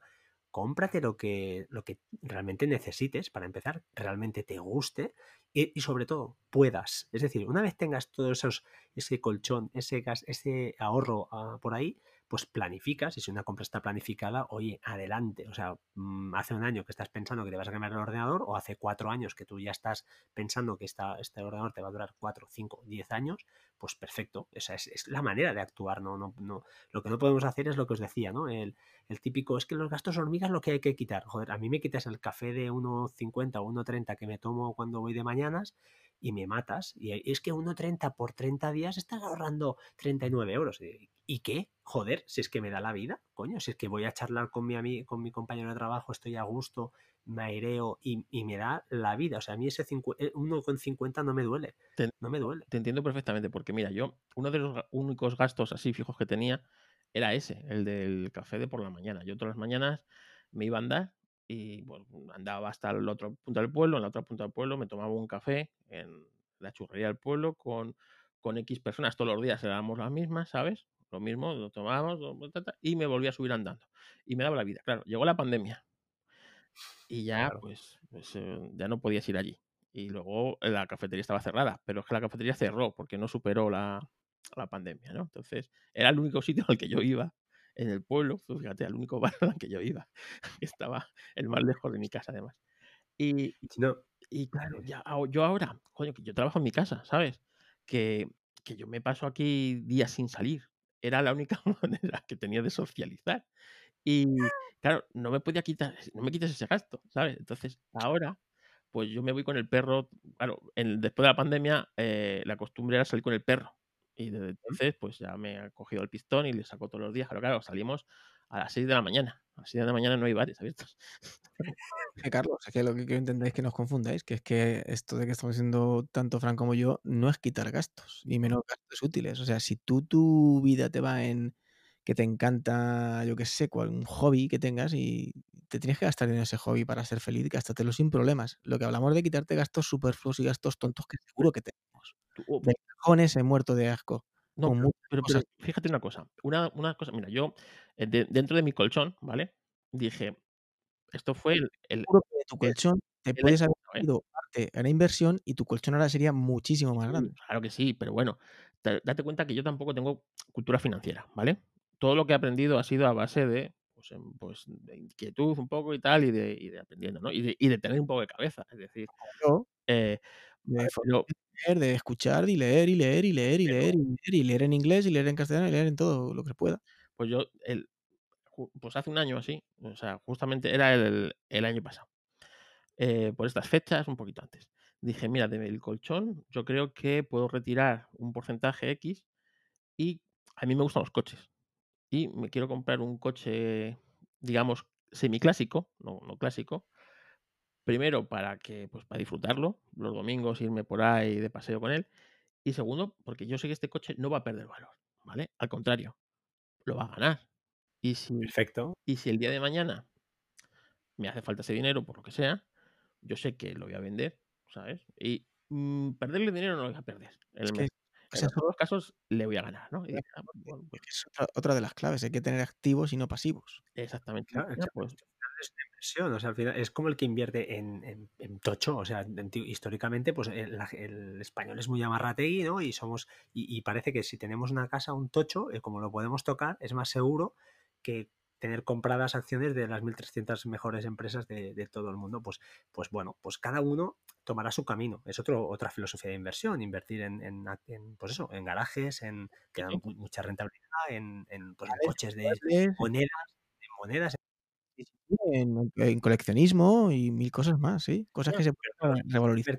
Paso que, que, hay que dedicarle más tiempo, yo creo, y hay que saber si realmente tú dominas, tú eres un, un tío que domina muchísimo de coches. Pues entonces claro, yo, pero, por ejemplo, pues creo que sí es una buena opción. Por ejemplo, pero claro, llegó la pandemia y pensé, pues este dinero mejor lo tengo aquí, no sé a lo que vaya a pasar, porque eh, sí, a lo mejor ahora el coche está eso, pero como, como enseguida vi las cosas y lo en el podcast que grabé con Decar, ahí lo dejé más o menos, que que esto va a ser nuestra posguerra, pues eh, dije, uy, lo mismo, lo que no iba a perder valor, ahora pues no lo tengo yo tan claro que cuando lo vaya a vender no, no lo vaya a querer nadie, porque evidentemente si el poder adquisitivo de la gente baja, el precio baja en todo y esto no va a ser otra cosa que no vaya a bajar. Así que ahí, ahí está, ¿sabes? Ahí está y de momento, oye, el dinero está ahí, no, o sea, afortunadamente el colchón ha aguantado y no, no ha hecho falta tocar eso, pero prefiero tenerlo ahí para poder tenerlo por si hace falta, que tenerlo ahí invertido, que vete tú a saber luego si tengo que venderlo rápido, pues al final le voy a perder algo de dinero, ¿no? Entonces, bueno, por supuesto, por supuesto. Tiene que ser algo, ahora con lo que ha venido, quizás no es el mejor, o sea, y menos no autónomo, o sea, yo no lo haría, por supuesto. Pero bueno, eh, pues sí, si lo tienes en cuenta corriente, pues tenlo en, no lo tengas en la cuenta del día a día, aunque ya veo que tú por tu manera de ser no vas a hacer mal uso, y mételo yo que sea en la cuenta, yo creo que en MyInvestor, ¿no? Te están dando un 1%, pues oye, mételo ahí, 15.000 euros al día. Debe haber 150 euros. no lo que haya, da igual. la cuenta del día a día. O sea, que si, si me quieren hacer un desfalco ahí, se van a hacer un desfalco. No, no, pero más que nada porque también va bien, es otra, otra estrategia, ¿eh? o sea, la estrategia famosa que todo el mundo habrá escuchado de los sobres, ¿no? Que a principio de mes pones 500 para la comida. Pues eso se puede hacer hoy en día digitalmente, no abriendo 80 cuentas diferentes, pero puedes abrir tres cuentas o cuatro, una, pues por ejemplo, los gastos convencionales, otra para la, el ahorro del colchón y otro para dinero para quemar, que digo yo, de, de decir, oye, me voy a cedar y tiro de ahí. Y así más o menos, yo sé cada mes, pues que eh, cuando el dinero de la cuenta de, quemar, que digo yo, eh, se ha acabado, pues se ha acabado, ¿vale? Entonces habrá meses que habrá sobrantes que servirán para meses posteriores poder pues tirar más de la manga, pero en, en ningún caso se irá ese porcentaje de más de gasto extra, entre comillas, en, aunque eso no quita, no, no, hace falta ser de hierro, ¿no? Pero sí que hay que tener unas normas, de que ponerse unas normas uno mismo y decir, bueno, este porcentaje no puede pasar de aquí. Porque yo si me vuelvo loco, pues me voy a la Apple Store, me compro el iPhone 12 Pro Max, el MacBook este M1 nuevo, un monitor de no sé qué, una impresora láser y me fundo 5.000 euros. Esto no puede ser. O sea, no puede ser. Y en mi caso, no puede ser. Pero también eh, hay otra cosa que no hemos tenido en cuenta y es que la gente debería tener en cuenta, es un dinero para imprevistos. Porque... Claro, ese es el colchón. No es para vacaciones el colchón, ¿eh? El colchón es para imprevistos. El colchón es ese. El colchón es un seguro que tengas por ahí. el día de mañana te quedas sin trabajo, que el día de mañana tienes una urgencia médica. Exactamente. Tiene una pandemia. Habría un coche seria que te hace tener que gastar. Eh, exacto. Ese es el colchón y cada uno lo debe calcular acorde a uno de dos. Al riesgo que quiera correr o a sus circunstancias de gasto o a lo que tenga. Exactamente. Todo lo que ya supere. Yo, por ejemplo, si yo creo que mi colchón, como he explicado antes, tiene que ser cuatro veces mi sueldo, ¿vale? Y yo ganase mil euros. Cuatro mil. Todo lo que pase de esos cuatro mil, inviértelo. Pero no hoy, ayer. Sí, sí. Sé que es un paso que parece muy difícil. No, lo que decíamos es que la, inversión, o sea, al final lo que cuenta es eh, eh, de la inversión es el, ahorro, el poder eh, pues, darle una utilidad a ese dinero y que no quede, no, quede no caiga en saco vacío y vaya perdiendo valor. Eso es lo, triste, ¿no? Entonces, oye, hablando de lo que os decía, de, de, de, enlaces, ya que hemos estado en este podcast criticando a tanto los enlaces, pues vamos a dejar una serie de enlaces eh, para varias gestoras, eh, donde si os dais de alta, pues a vosotros darán, no sé, en un caso os dan comisiones gratis durante un año de 10.000 euros, a nosotros también implicará, ya os digo, a mí no, no me afectará porque si llega un punto que si me dais 5 o 6 enlaces de estos, pues 50.000 euros como que no, lo puedo decir con voz alta, no los tengo, o sea que no es mi caso, pero bueno, a vosotros os ayudará, pues oye, ningún problema. Y, y bueno, quería ya para ir encarando y cerrando, bueno, llevamos dos horas de podcast, esto va a ser la, leche, eh, el tema de eh, cómo controlar estos gastos. Yo personalmente, y hago nada, un speech de un minuto, utilizo MindNote, esa aplicación para hacer diagramas, donde tengo un poquito en qué gasto cada cosa. Es una manera rápida de hacerlo. Tengo el mío, el de mi madre, así cuando hay cambios es un pispás, y lo hago desde el teléfono, desde cualquier lado y lo tengo actualizado. Y luego utilizo lo típico, un Excel, donde tengo pues todos los fondos que tengo, más o menos con enlace a Morningstar, como no, y, pues lo que tengo en cada sitio, más o menos cada año voy viendo lo que las plusvalúas y minusvalúas que, que voy, eh, que voy teniendo, tanto ganancias como pérdidas, y control un poquito de, cada gasto mensual que tengo. Es decir, eh, por ejemplo, el de casa, pues sé que me llega, pues eh, lo tengo fraccionado en tres veces o en cuatro veces, me llega, yo qué sé, en junio, en septiembre, no sé cuánto, pues lo tengo más o menos controlado y sé pues una media de lo que necesito cada mes. Excel, MindNote y luego utilizo Things, que lo he metido aquí en calzador, pero es verdad. Eh, y Bobby, esa aplicación genial que sirve pues para, bueno, es un poco cutre, pero funciona para tener un poquito de, media de lo que, de los gastos que tienes eh, recurrentes, que esto ya los digo, os lo digo, lo tengo en el Excel, pero bueno, lo tengo como, como repetido. Y, y lo que os decía, Things me va muy bien porque sí que hay una serie de gastos que a mí me repatea eh, y ahí es donde creo que se puede ahorrar mucho dinero, que es en los seguros, tanto de coches como de casa. Y ahí tengo unos reminders cada año, un mes antes de que me venzan los seguros, yo muevo los de míos, los de mis suegros, los de mi madre, lo muevo todo, me toca a mí. Y entonces tengo esos avisos, eh, entro y entonces hago la llamada de rigor y sí, lloro. Es decir, eh, si me van a subir el precio, no lo no renuevo y me busco la vida. Y normalmente, si no eres una persona muy problemática con partes, etcétera, etcétera, pues acostumbran a ceder y, a mantenerte precio como mínimo. Y es un tema de contención de gasto. Es otro aparte, otra pata que creo que es importante. No se trata de ir gitaneando a todo el mundo, ni mucho menos, pero en seguros es para mí es la única que tengo, básicamente. Es la que pues intento controlar y mantener a raya. Esos gastos que te puedes ahorrar fácilmente, 200 euros si juntas seguros de casa y coche, puedes limar ahí 200 euros que si no haces nada, las compañías poco a poco te van subiendo y no te das cuenta y te están, estás pagando, pues 200, 300 euros de más fácil. ¿eh? No sé si pensáis igual.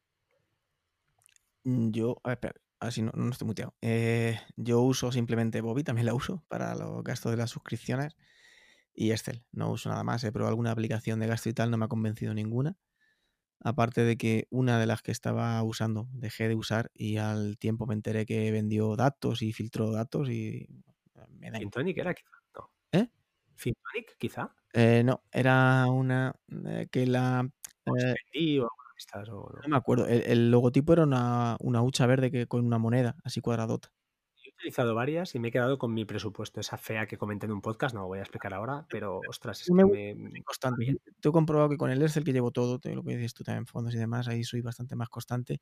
Además, tampoco me obsesiono con los gastos. entiendo que hay épocas que hay unos tipos de gastos o años con gastos distintos a otros, aparte de los fijos, pero bueno, hay años que vienen por lo que sea, pues porque eres porque eh, te han subido el sueldo, porque lo que sea, que tienes más, menos gastos, o porque necesitas hacer un pago gordo, una casa o lo que fuera, o un coche, el año que te compras el coche, todo lo que sea. Entonces no, no procuro sesionarme de eso y, y, trato de mantener siempre la misma rutina, la misma este, y cuando viene el gasto, pues hacer frente a él y, punto. Sí que es cierto que tengo también apuntado más o menos cuando vencen tanto la internet de móvil de casa y demás y los seguros también, aunque no lo lucho tanto, porque es que como me lo llevo una gesta de un amigo, estoy ahí un poco pillado por compromiso, pero bueno. Pero sí que es cierto de vez en cuando le apretamos y e, él también se porta bien y lo, intenta abaratar lo que puede. Pero que no llevo así, no, no llevo ninguna herramienta rajatabla. Eh, probé Unity Budget al principio, mm, cuando no era de suscripción. Y ya para mí, el, primer axioma, que es el ahorro, ya lo rompe una aplicación que vale 80 euros al año. Entonces ya empezamos mal con la filosofía es una aplicación que usan, bueno, vamos a decirlo claro, Patuflings y Emilcar y están contentos, ¿eh? están muy contentos y no sé, no sé realmente, no soy capaz de evaluar. Yo creo que lo, dime, ellos mejor que yo. A ver, yo el tema de los presupuestos no lo veo mal, pero yo acababa siempre rompiendo alguna cosa o no, no me terminaba de convencer, no, no, no lo terminaba de llevar a, rajata o no en mi sistema, dejémoslo ahí. Me he ido, me ha ido muy particular el Excel, la verdad que lo, lo llevo mucho mejor y es que la misma aplicación cuando cambió a sistema de, suscripción cambió su filosofía. Eh, entonces a mí eso me desmontó. O sea, me estás vendiendo la moto de que este sistema es el mejor y tú cambias tu sistema ahora a otro, le haces de, suscripción y cambias completamente tu sistema. O sea, me vendes otro, ahora me vuelves a vender la moto con que no, que este que te he dicho que era el mejor no era el mejor, que, que era el mejor es este. No sé, eso no lo vi yo muy, muy claro. Pero bueno, que para gustos y colores, Sí, no, no, a ver, esto no, significa una crítica para nadie, pero yo también me parece un coste para mí personalmente, personalmente excesivo. Quizás lo probara igual pensaría diferente, pero como lo que tengo me cumple y siempre al final lo que decimos, un Excel eh, te vale y de sobra mm, para ver por dónde se te va el dinero. Si realmente ese sería el primer paso, ¿no? Saber por dónde se nos va el dinero, una vez lo tienes más o menos claro, pues ya no es muy difícil de controlar, sabes más o menos por dónde te van cayendo los, los tiros, ¿no? Sobre todo suscripciones, saliros de suscripciones. Y al cabo, un, un, un Budget es un Excel más o menos bonito, con los campos ya creados, un poco bueno, lo van a agarrar. Bueno, pero ahí, bueno, está más guiado, hay una, no sé, no, no puedo hablar mal, no puedo hablar porque no, no la he, he probado. ¿eh? No, no, no, lo he dicho a lo, a lo burdo y a lo, y a lo burro. eh, te crea mil cosas, tienes mil opciones que tú en el Excel tendrías que programarlo todo. O sea, una barbaridad, te venía todo puesto ahí a caramelito. Pero lo que dices tú, a mí lo que realmente te vale, al final yo acabo recurriendo al Excel y, y me monto yo las fórmulas que quiero, donde quiero, los gastos que yo quiero sacar, porque también es cierto que el de Unity Budget tenía mm, de 200 campos, usaba 20. Vale. Entonces no Vale, pagar por 180 más que no uso jamás. No, no, está claro. Mira lo que decía Carlos, ¿no? El tema de las suscripciones es otro. Eso es horrible. Además, es que, es que la gente no es consciente muchas veces de las suscripciones que tiene. Eh, mira, eh, Spotify. ¿Realmente necesitas Spotify? ¿Necesitas tener 20 millones de... ¿Tú eres capaz de escuchar 20 millones de canciones?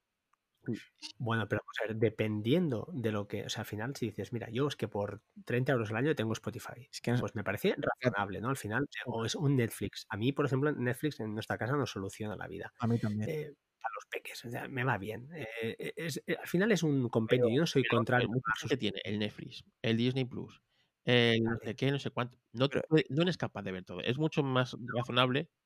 Este mes Sí. estoy dado de alta en Netflix. El mes Correcto. que viene estoy dado de alta en, y veo todo lo que puedo de eh, HBO. Al mes Ya, que pero- viene estoy dado de alta en Disney Plus y pero- veo todo lo que pueda de Disney Plus. Y, ya dices. y yo creo que eso, pues, oyes, no haces nada ilegal, estás No. eh, optimizando tu dinero y tus suscripciones a tu tiempo, porque en el fondo, aunque es que no, no tienes tiempo de verlo todo. Mm, Bueno, gasto responsable. Eso sería la palabra. Gasto responsable. yo si tú realmente eres amante de, no sé, de las series y vas a, oye, pues perfecto, pero gasto responsable. Y, y las suscripciones, yo no soy contrario a ellas. Yo, por ejemplo, pago la de VR a gusto cada año, pago algunas que, bueno, pocas, pero intento minimizarlas, eso sí. Es decir, no quiero que las suscripciones eh, se conviertan en una parte importante de mi presupuesto. Eh, y cuando digo presupuesto, quiero decir ya de mi parte de esa de, de dinero de quemar que decimos, ¿no?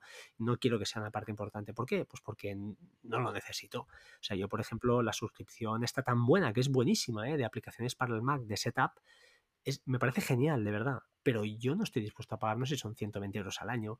Mm, No, porque no le daré uso a todas esas aplicaciones y más ahora que casi ni lo uso. O sea, utilizo muchísimo el iPad porque me he alejado de la programación, me he alejado de muchas cosas y entonces mm, mi, mi- ahora, con la edad que tengo, no lo necesito. Igual cuando tenía 20 años te hubiera dicho, oye, sí, es que yo le estoy probando aplicaciones todo el día y las estoy exprimiendo, oye, pa'lante.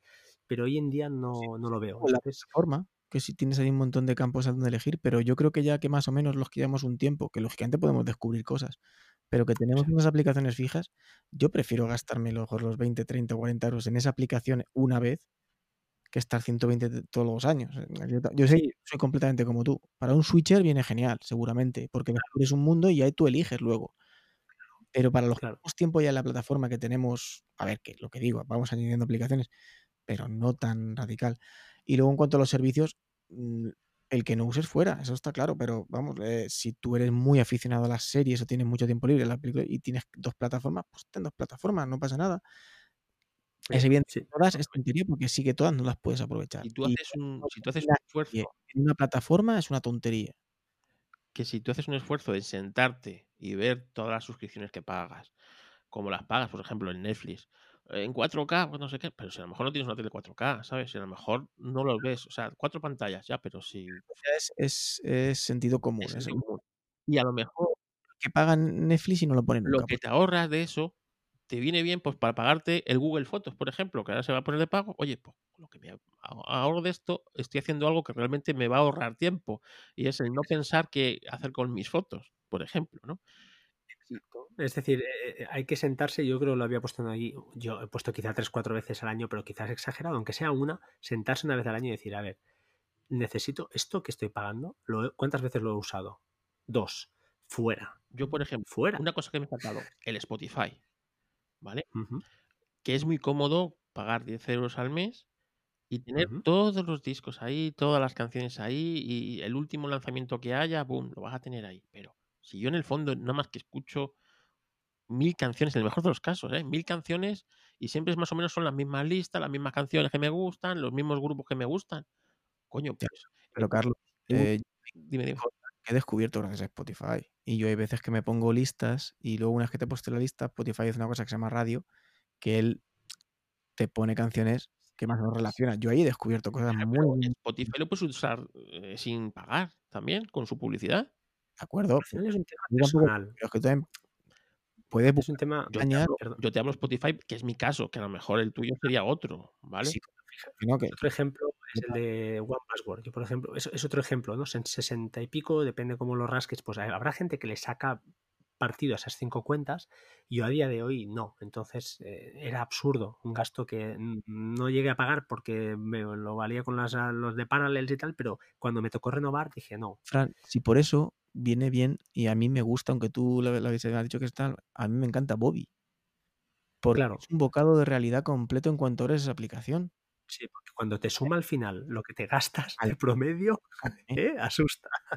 Me estoy gastando ciento y pico euros al mes Claro. en suscripciones, porque como muchas de ellas las pagamos anualmente, igual no nos somos conscientes. Claro, entonces, vale, ahí las tienes reflejadas. Piénsalo ahí. Ahí está. O sea, no, no. Y Bobby, Y y cada uno valore. Luego, oye, habrá quien las necesite todas. Para adelante, tú. Pero a lo mejor Por supuesto, como el que necesita un BMW porque viaja mucho y necesita fiabilidad un molo, pues para adelante y te lo compras. Exacto. Ese es la- el mensaje que queremos que cale. Ya, ya, ya sabe- y no somos nadie. ¿eh? Yo bueno, creo que hablo por los tres. No somos nadie para decir lo que hay que hacer. Pero este podcast queríamos que fuera diferente, que no fuera quizá tan tecnológico o mezclar la tecnología con un poquito con el con lo que estamos hemos pasado eh, todas las dificultades económicas que se vienen o que se han venido a mucha gente pues intentar que, que, bueno aunque mejor empezar hoy que no esperar intentar pues oye primero cancelar deudas reestructurar que en qué se me va el dinero Tercero, me sobra algo, hay que sobrar, me tiene que sobrar algo, vamos a, moverlo y a- o hacer un colchón y después el resto pues me voy a leer aunque sea, me voy a meter en YouTube y voy a ver a cuatro vídeos a ver qué es esto de la gestión pasiva y, qué, qué es esto. A lo mejor luego de aquí detrás viene un webinar y después de un webinar viene no sé qué y al final cuando más o menos tengáis conocimiento del, producto, pues, oye, pues me- voy, a, voy a meter una parte, voy a empezar poco a poco y a ver qué pasa. Y, sobre todo el tiempo, no sé, yo creo que, hemos hecho una buena, un buen repasito. Se nos ha quedado en el tintero, y perdonad que ahora lo estoy viendo y me sabe mal porque es un tema que me gusta mucho y, enlazamos otra vez ahora, vamos a darle otra vez al, al- al- al playback, el tema que, que lo has apuntado, no sé qué Carlos lo ha apuntado, pero eh, hablaba de podcasting, de que eh, si queréis rompemos o, o queréis que apuntemos algo más de aquí. Si alguien quiere decir algo más o matamos el tema Sí. inversión o, o- a las cuatro horas. sí, pasamos, ¿no? Sí, sí, sí. Carlos. Sí. Vale, pues, pues entonces, eh, es que, es que se, se lo hubiera visto antes, no, no me, me, me he quedado un poco en blanco antes. El tema que has apuntado del podcasting, ¿no? De iVox o iVox Originals. ¿Vosotros lo, lo usáis o no? Yo todo el podcast que se mete a iVoox original lo borro directamente de mi podcast. Con todo el dolor de mi corazón a veces. Lo borro. Pues yo hay uno que, que me va muy bien, que es el de carne de videoclub. y no me preguntéis por qué, pero es un podcast que me pongo para dormir por las mañanas cuando vengo de noches. Me pongo alguno de estos dedicados a alguna película ochentera que hacen un podcast así medio divertido. Y es la única, la única cosa que tengo ahí y que no, no me preguntes por qué. Es verdad que no me gusta que estén en esa plataforma, me, me fastidia. Pero bueno, no sé si ha tenido éxito o no, no lo sé. No hay que pagar por eso, ¿no? Porque hay No, una parte de a escucharlo en su plataforma, en su contenido, que es bastante, digamos, deficiente. Y, entonces, tú estás acostumbrado a tenerlo en un feed, en, en un, en tu podcatcher, el que sea, ¿vale? Desde el que tengas de pago, el que tengas gratis, el Google Podcast, el que sea, el que cada uno le gusta, estás cómodo con ello. Y a mí es que irme a... Ahí, además, cuando me sé la jugada que van a hacer, es decir, primero te acostumbran a ir a su plataforma y cuando ya te has acostumbrado a su plataforma, zas, te lo van a hacer de pago, ¿sabes? Entonces, eh, mira, yo no voy a entrar en el juego. Entonces, el podcast que se- yo entiendo que cada uno quiera monetizar su podcast y quiera rentabilizarlo. Eso me parece loable. Pero el hacer que sus, tus oyentes sea- tengan una gincana de, oye, esto, mira, no. Entonces, yo, eh, y mira, he escuchado bastantes podcasts que, que se han metido a Original. Y yo, cuando se, veo que ahora no se encuentras en Original, a tomar por culo podcast, con todo el dolor de mi corazón. Y este año, pues se me han ido unos cuantos. Y además unos cuantos que me dan bastantes horas de entretenimiento. Pero no pienso pasar por ahí por el, el iVoox. iVoox ha hecho mucho bien el podcasting en castellano, pero ahora mismo está haciendo muchísimo daño con eso. Spotify yo creo que se los va a comer, ¿no? Al final, ¿o qué? No, yo creo que la gente irá parando, Bueno, no sé. Spotify, claro, date cuenta que hay mucho dinero. En el podcasting está empezando a meter dinero, pero claro, están metiendo dinero en, en- en Estados Unidos. En ahí en Ya. Estados Unidos sí se puede vivir de un podcast, sí se puede vivir de YouTube. eh, Son, es otra filosofía, es otras cosas, las empresas también se toman en serio. Aquí pf, el podcasting vive en cuatro, y cuando digo cuatro, a lo mejor sobra uno. Y sí, es lamentable, pero es así. Eh, el podcasting es muy abstracto, es decir, una empresa, a las empresas no les digas de podcast porque no entienden, te van a pedir pues lo que están acostumbrados en las televisiones y la radio, audiencias, descargas y tal, y en el podcasting a ver cómo se las das y, y tal, y luego la, la ceguera, ¿no? La ceguera del, del anunciante y, que, y del podcaster, que realmente el podcaster suele ser una persona como yo, amateur, que no entiende de esto, lo hace esto con todo el cariño del mundo y todo el amor, pero oye, es que yo qué sé, ¿sabes? Yo no entiendo de ni de ni de marketing, ni entiendo de publicidad, ni de vender espacios, ni nada. Debería haber una empresa, una empresa eh, que sí estuviera en contacto con anunciantes y fuera capaz de vender eso a, según qué podcast. Porque claro, en el podcast, por ejemplo, un podcast como el mío, el de Histo Racing, coño, las, las 1500 descargas que tengo por episodio son de gente que le gusta el motor, ¿sabes? Seguro. Es- está totalmente, totalmente sectorizado. Entonces, en el fondo es un medio ideal para, para según qué cosas y está desaprovechado. Entonces, no lo sé. Eh, por eso, a mí Evox, ¿qué quieres que te diga? Eh, ha hecho mucho por el podcasting, pero ahora mismo yo creo que está, haciendo, está viendo a, a Spotify que le puede comer terreno y está empezando y estas cosas no las entiendo. A mí en el momento que un podcast se mete en una plataforma solo, yo directamente lo borro. Lo borro ya. Y en- si hay un- algún podcast exclusivo de Spotify, me pasará igual. Y si hay algún podcast exclusivo en, yo qué sé, de que no lo pueda meter el feed en el- mi podcast y escucharlo, para mí no existe ese podcast. Y punto. Chinom, ¿tú qué?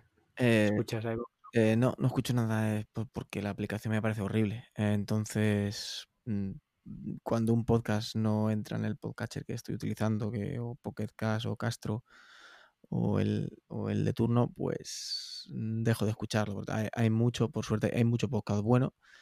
eh, realmente en, en Originals hay alguno que, que seguramente sí escucharía si no estuviera ahí, pero hay mucho podcast. Entonces, pues mira, no lo escucho y ya está. Y la siguiente que has colgado por ahí, Carlos, sí. eh, podcast de suscripción, sí, no. Yo ya sé cuál será tu respuesta, pero bueno, no lo sé. No, No, no, yo no estoy en contra de los podcasts de suscripción. Yo tampoco, eh, sinceramente. Si tienen, es decir, si tienen una calidad y el contenido. Es decir, a mí me jodería menos que los podcasts estos de original me dijeran, oye, pues ahora para escucharnos tienes que pagar un euro. Imagínate. Pues yo a lo mejor pagaba gustosamente más ese euro y seguir escuchándolo en mi plataforma que el que me hagan hacer una gincana para escucharlos. ¿Entiendes? Entonces, no estoy en contra. eh, los podcasts de suscripción están bien, pero claro, estamos jugando a ser a ser empresas. Y Pero bueno, ya sé que pierde su toque de amateur, pero ostras, yo por ejemplo, un podcast como el que el tuyo, Histo Racing, que pierdes, bueno, más de 20 y 30 y 40 horas para preparar un episodio. Y yo no lo veo mal, ni mucho menos, que monetices. Es más, lo veo un, un tema de motivación, ¿no? Es decir, eh, lo que pasa es que el paso ya sé que es difícil porque es pierdo audiencia y, y me sabe mal, pero ostras, es que al final también les estás, te estás obligando que- a los que te siguen, a los que están dispuestos a pagar por escucharte, a darles una calidad. Y eso te obligará también quizá a hacer mejores podcasts, ¿no? sí, Yo hablo, hablo en tu caso porque no, no, no me voy a referir por mí, yo lo mío es hablamos basura al final. en mi caso, perfectamente. Pero, por ejemplo, y me parece bien, pero tú te puedes echar números y yo para poder hacer eso debería tener 10 veces más de oyentes. Porque yo sé que se me van a ir el Bueno, pero el 90% para que, eh, bueno, para que con ese, imagínate, un euro, ¿vale? Que paguen al mes por escuchar Histo Racing, resulta que yo tenga un sueldo y pueda dedicarme a ello y darle la calidad que merece no, ojo, la persona no, no. que está ganando. estoy diciendo que te ganes la vida grabando podcast de Histo Racing. Te estoy diciendo que un podcast como el tuyo, hecho por un tío que domina, que ha estado invitado en el kernel hablando de coches de hidrógeno, que me escuché, o sea, un tío que domina, no es un, no es un mindundi así como yo, que pueda leer un blog y meter aquí cuatro chorradas. Eh, un podcast, yo no te digo que te ganes la vida, te digo que te saques un sobresueldo haciendo algo que te gusta y que además, eh, con más razón aún, te obligará, por ejemplo, a grabar un podcast mensual, por ejemplo, a lo mejor, y, por qué no, yo no sé, fórmulas las hay, ya sabes, que por ejemplo puedes decir, oye, lo mantengo gratis, eh, aunque los tuyos son atemporales, es verdad, o sea, ya lo sé, pero a lo mejor pues de vez en cuando publico no gratuito para decir, oye, mira, fijaos, ¿no? O sea, hay, calidad, hay horas de trabajo aquí detrás porque hay un trabajo bibliográfico tremendo y, hostia, esto tiene un valor. El que no lo quiera pagar, pues está muy bien, es muy lícito, pero también es lícito. ¿no? no, que es, lícito perfectamente, pero por ejemplo, eh, para mí, eh, yo no voy a pasar porque mis oyentes paguen por escucharme. Es decir, me mm. buscaría la vida eh, buscando publicidad, anunciando chupetes, ¿vale? Eh, bueno, o, lo que sea. O que te, inviten a un Patreon o algo así, algo que sea voluntario. Mira, es otra En el podcast siempre digo, aparte de hacerme autobombo a mí mismo, a mis servicios como fotógrafo, eh, pues siempre tengo el enlace de Amazon, que ahí está, porque, bueno, pues si van a comprar en Amazon, pues lo utilizan y todos sabemos. Y también tengo ahí un PayPal si alguien quiere eh, donar algo en el PayPal, ahí lo tiene. Eh, Pero esto es más difícil porque es lo que decimos. Esto eh, acabas de escuchar el podcast, dices lo haré y luego se te escapa. porque se te He de decir que tres personas lo han hecho. Y, oye, pues mira, está ahí bien, es como si te pagaran un café, entiéndeme, no, no, no, es, es, el detalle, ¿no? Es decir, pero, pero, pero volvemos a lo mismo. a mí los podcasts de suscripción no me parecen mal. No me parece mal. E incluso, joder, una suscripción para un podcast se supone que tiene que tener una calidad y que, alguien esté eh, dispuesto a pagar por escuchar eso. Entonces, eh, no me parece mal, pero tampoco, es decir, eh, debería haber una plataforma que facilitara esos, ese podcast de suscripción o hacerlo de alguna manera, ¿vale? Entonces, yo, por ejemplo, no escucho ningún podcast de suscripción, no sé si vosotros escucháis alguno.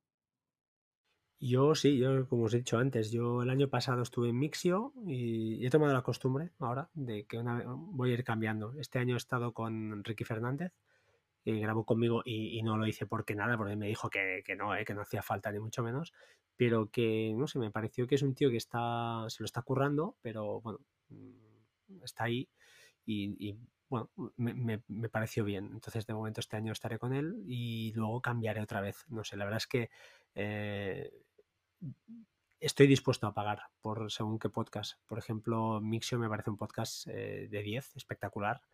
este tío es, se nota que es un profesional, eh, lo hace muy bien y engancha mucho. estaría dispuesto a pagar para que Oliver Navani, si me estás escuchando, no sé si estás este, este a las 2 horas y 28 minutos estar escuchando, estaría dispuesto a pagar por Oliver Navani.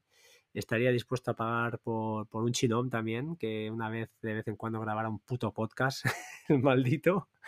Y, y, pocos más. Emilcar me sabe muy mal, pero no. no... Tendría que cambiarle el nombre, el chino, al podcast. Ahora que tengo un euro, voy a grabar. ¿Qué mentirosos sois?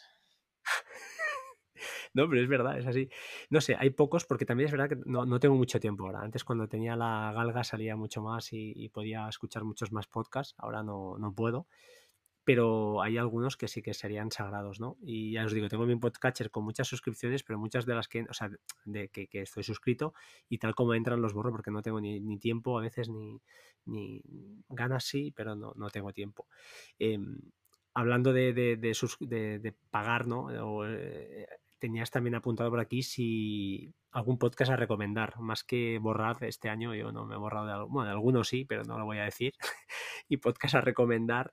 Eh, recomiendo, hablando y hilando otra vez con el tema de la economía, si a alguien le ha picado el gusanillo con todo este rollazo que os hemos metido, hay un podcast que me parece muy, muy lúdico, em, perdón, lúdico no, al contrario, o sea, es decir, para empezar, que se llama Value School, Value School, repito, que es de Luigi, no sé cómo se llama, el, el, el conductor, Luigi, no sé qué. Es un tío que es una, tiene una vocación didáctica tremenda, es una plataforma Value School que se dedica en eso, a la, a la divulgación eh, financiera, de formación financiera. y continuamente pues editan contenido gratuito eh, con entrevistas muy interesantes y muy sobre todo, eh, como digo, el conductor, el, el, entrevistador, el que lleva el programa, lo hace muy bien porque siempre tira y lleva al entrevistado a, a explicar eh, a un nivel muy básico, ¿vale? Entonces, si no sabes mucho, como por ejemplo yo, pues te va muy bien. Y os da visión de todo tipo de inversiones, desde la inversión value a la inversión eh, gestión pasiva. Hay veces que hay programas que son claramente patrocinados, pero bueno, si sabes discernir un poquito, pues puedes eh, aprender siempre cosas. Hablan de planes de pensiones, hablan de economía en general y siempre, siempre, la verdad es que me parece un programa muy, muy interesante. O sea que no sé si Chino me estará de acuerdo. Sí, no, no estoy muy... Sí, sí, sí. Si lo escuches, sí, sí me gusta más a veces. Hablan en profundidad de un libro, que pues un de los clásicos que debe de leer todo el mundo, etcétera. Sí, sí, sí me gusta. La verdad que sí me gusta, lo, lo escucho. ¿Algún otro podcast que queráis recomendar Voy a por ahí? recomendar un podcast y un canal de YouTube. Voy a recomendar de podcast Lana and Podcast. Es una chica mexicana que te va a enseñar lo básico de cultura financiera, es decir, a hacerte un colchoncito, a ahorrar, a quitarte gastos, mm, tú lo llamas hormiga, no sé cómo lo llama ella, un poquito, a coger un poquito de cultura y luego ya hacer lo que, bueno, pues eh, invertir ese dinero o hacer lo que, lo que vosotros queráis. Y un canal de YouTube para todos estos conceptos que han contado Chino y, y Carlos, que, que son tan complejos, eh, y Fran, sería eh, trabajar desde casa. No sé si lo conocéis, el canal de YouTube. Sí, conozco la forma también. Sí. Eh, bastante, te explica las cosas, con estas cosas tan complejas, te las explica de una manera eh, pues de andar por casa para que lo entiendas. Y la verdad es que eh, es interesante escucharlo. Yo suelo verlo y, oye, pues es interesante. Incluso a veces me sorprendo a mí mismo entendiendo los gráficos que ponen y esas cosas. Bueno, perfecto. Eh, no sé si, bueno, ya que estamos, me, he acordado ahora, lo voy a, a, nombrar y así enlazamos ya con el último, penúltimo tema y ya cerraremos porque no sé cómo lo vamos a hacer. Lunatic Coin. Lunatic Coin es un podcast sobre Bitcoin. Y, y ya que hablamos de, de, esto, no sé qué os parece, Chino, haz, haz una pincelada si, si te parece. Eh, Bitcoin sí, Bitcoin no. Eh, eh, yo al principio no, pero cada vez más sí. Básicamente porque no lo había entendido. Eh, no, no, entendía el concepto del Bitcoin. Y ahora sí que me estoy formando, estoy leyendo, tal, y cada vez más convencido de que sí. De momento lo tengo para juguetear nada más. Sí, te lo expliqué yo en una tarde. Sí, pero bueno. Aquí el único de los tres que tiene, su, eh, ¿cómo se llaman? Eh, ¿El qué? Su, uh, me has dicho lo, las, las, mm, las, fracciones de Bitcoin les llaman, me sale sushi, no, es esa, esa Satoshi. Satoshi, porque el nick que el. Bueno. Correcto. El que lo creó o los que lo crearon, nunca se, no se sabe de momento. Sí. Que sepáis, aquellos que. Yo no tengo. No, yo para mí, Bitcoin de momento eh, estoy igual. Era que no, pero cada vez lo veo más claro. Y que sepáis que esta vez, en esta pandemia, por primera vez, pues grupos institucionales han invertido en Bitcoin, además de oro, que es el valor refugio por estrella, por, por, por, por antonomasia. Y bueno, parece que el Bitcoin pues eh, está aquí para quedarse, al menos de momento. Entonces, eh, bueno, si queréis tener un, una parte pequeñita de vuestro de vuestra cartera de inversión al final en moneda cripto, pues no es una mala opción. Esto, eh, Lunatic, hay un, un, podcast completo que te explica todo. todo, ojo, todo, todo. ojo. Eh, una cosa es, es, el Bitcoin y otra cosa son las criptomonedas. Correcto. El Bitcoin es el más famoso, quizás es el más visible y también es el más peligroso porque eh, tú fíjate que en abril estaba en 5.000. Hoy está en, pues no sé, en 18 o 20. ¿Vale? Entonces, eh, esto tiene cosas muy ventajosas, pero también tiene sus peligros, evidentemente. También hay otras criptomonedas. Hay criptomonedas que su fuerte es que, que son muy estables, ¿vale? Entonces, a lo mejor como como valor refugio era, es más importante tener ese, ese, ese tipo de, de, criptomonedas. Hay otras criptomonedas que están basadas en, otro, en otros parámetros distintos a los Bitcoin. Entonces su fortaleza será en que creen tokens sobre su, su clave. O sea, es decir, si os vais a meter en criptomonedas, o sea, si lo de la bolsa os parece difícil, ojo con sí, sí. criptomonedas. Entonces, estudiar no es tan fácil y luego eh, la, barrera de entrada a las criptomonedas es distinta a la de, a la, de la bolsa. Tienes que, aquí sí que tienes que tener un poquito de cultura eh, tecnológica, eh, intentar entenderlo un poquito y si es cierto que con cabeza, oye, pues mira. Mm, bueno, al final son valores súper volátiles, o sea, es decir, eh, ahí sí que yo no aconsejaría. Si una vez tengas el colchón financiero, compra bitcoins. Ni se te ocurra, o sea, bajo mi punto de vista es una locura. Pero eh, como el por si acaso, mm, sí. Es decir, oye, tengo ahí un dinerillo que si lo pierdo, me da igual. O sea, me da igual. Me joderá, así de claro, me fastidiará, pero no va a cambiar mi vida. Pues, oye, como una inversión, ojo, sabiendo lo que estás haciendo, es decir, sabiendo en qué se basa, estudiando un poquito lo que son el blockchain, lo que son los mineros. Hay, un podcast que grabé en su día que es buenísimo, tío, atemporal, no porque lo diga yo, pero es que para mí es el mejor podcast que he grabado en la historia, que hablaba de blockchain y, de rebote pues, de las cripto, ¿no? Y, explicando un poquito lo que hay detrás, la tecnología que hay detrás, cómo se minan eh, esos bitcoins y, bueno, que sepáis que es una moneda, pues ya sabéis, que es finita, que, que en principio en 2100 y pico pues tiene tiene caducidad, es decir, no habrá más bitcoins en el mercado. Y, nada, no sé, a partir de aquí, pues bueno, es un... Veremos lo que pasa. En países como en Sudamérica se está usando muchísimo por, por las altas, eh, eh, bueno, ya sé lo que está pasando pues, en países como Argentina, por ejemplo, eh, en Venezuela, donde la inflación pues se ha súper, súper disparado y es lo que el peligro que al final corremos al final todos. O sea, no, no vamos a ser eh, catastrofistas, pero estamos en unos niveles de deuda mundial pues que parece que veremos lo que pasa. Esperemos que no pase nada grave, pero la posibilidad y la grandeza del Bitcoin es eso, que puedes enviar dinero a cualquier parte del mundo sin controles, sin que las eh, autoridades te metan mano en principio. Puedes traspasar una frontera con 5 millones de Bitcoins en tu, bueno, 5 millones o 5 millones de dólares eh, en formato Bitcoin en tu, en tu bolsillo y no pasa nada entonces, bueno, estás un poco fuera del sistema, ¿no? Eh, bueno, es una opción más, que sepáis que hay podcast de esto y a que le guste hay un montón de matemática detrás y estadística y, criptografía y, bueno, es una, auténtica locura. No sé si queréis apuntar algo más, Chino. Eh, bueno, eh, yo mm, respeto muchísimo todas las opiniones, pero de lo poquito que estoy viendo e investigando, si queréis criptomoneda, meteros en Bitcoin. Si queréis dinero, meteros en Bitcoin. Lo demás es CryptoShit, como se llama por ahí. Eh, básicamente, mm, yo creo mañana una criptomoneda si quiero. Es, al fin y al cabo es un for, tú te metes en GitHub, tú coges tu for, tú lo lanzas y luego ya otra cosa es que te cree valor.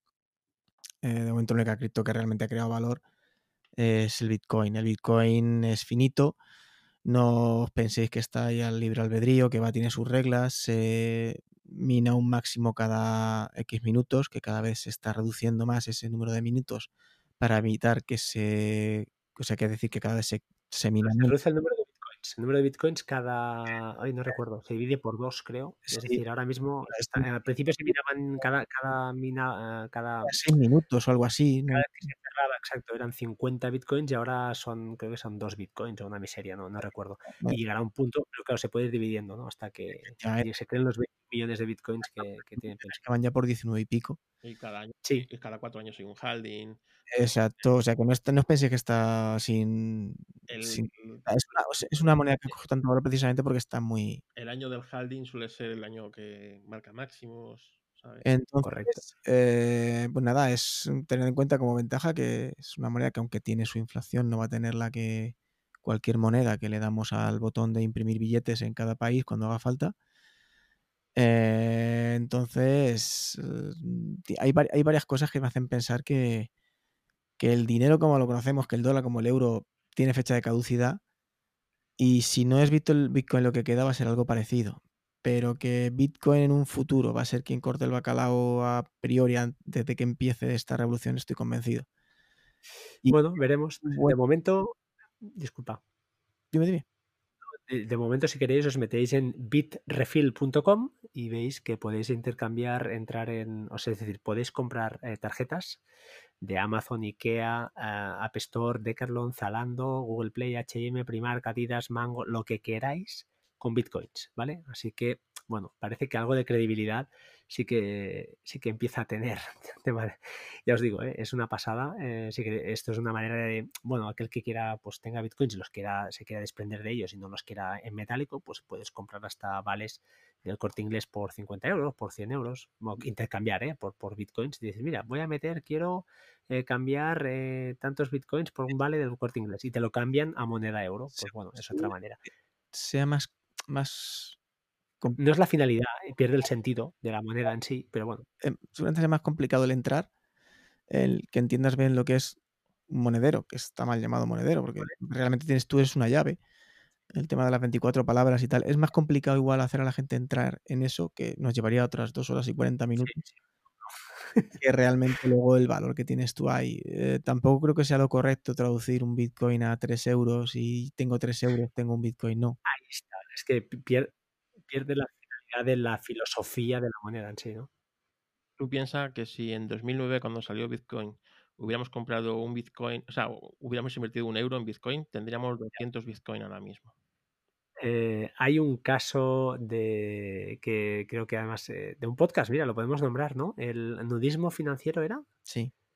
Hay un episodio donde un chaval de 27 años ahora explica cómo invirtió, que me parece una mala decisión, ojo, ¿eh? O sea, una cosa es cómo acaba, pero la, como decisión es horrible. Invirtió 19.000 euros eh, hace seis años, ¿no? En bitcoins y tenía, llegó a tener un pico de 700.000 euros al cambio. Em, a ver, este le ha salido bien. Lo que pasa es que, ojo, o sea, yo no haría, para mí esto es una mala inversión. Aunque acabe bien, el proceso, el, proceso de decisión es horrible. O sea, tú no puedes coger... Bajista, en vez de 16.000 euros, pues te quedas con 8. Y, y además meter toda tu, fortuna, tu, dinero en, en, un valor y más como este. O sea, que bueno, que compré Apple, bueno, que tampoco, tampoco tiene lógica, porque puede haber algo disruptivo en el mercado mañana y se acaba todo. O sea, no, no, puedes. Diversifica. ¿Con qué edad lo hizo, Fran? Dime, dime. ¿Con qué edad lo hizo esto el chaval? 21 años el chaval, claro. Tenía, Ahí tiempo. la puedes jugar, sí. Bueno, yo la verdad es que estaba, pero fíjate, un chaval con 21 años, que eso sí, la cultura del ahorro, el tío, eso yo es lo que si pudiera tirar para atrás, estoy seguro que hubiera ahorrado mucho más, ya os lo digo ahora. Pero, bueno. Te lo da la, experiencia que de los años.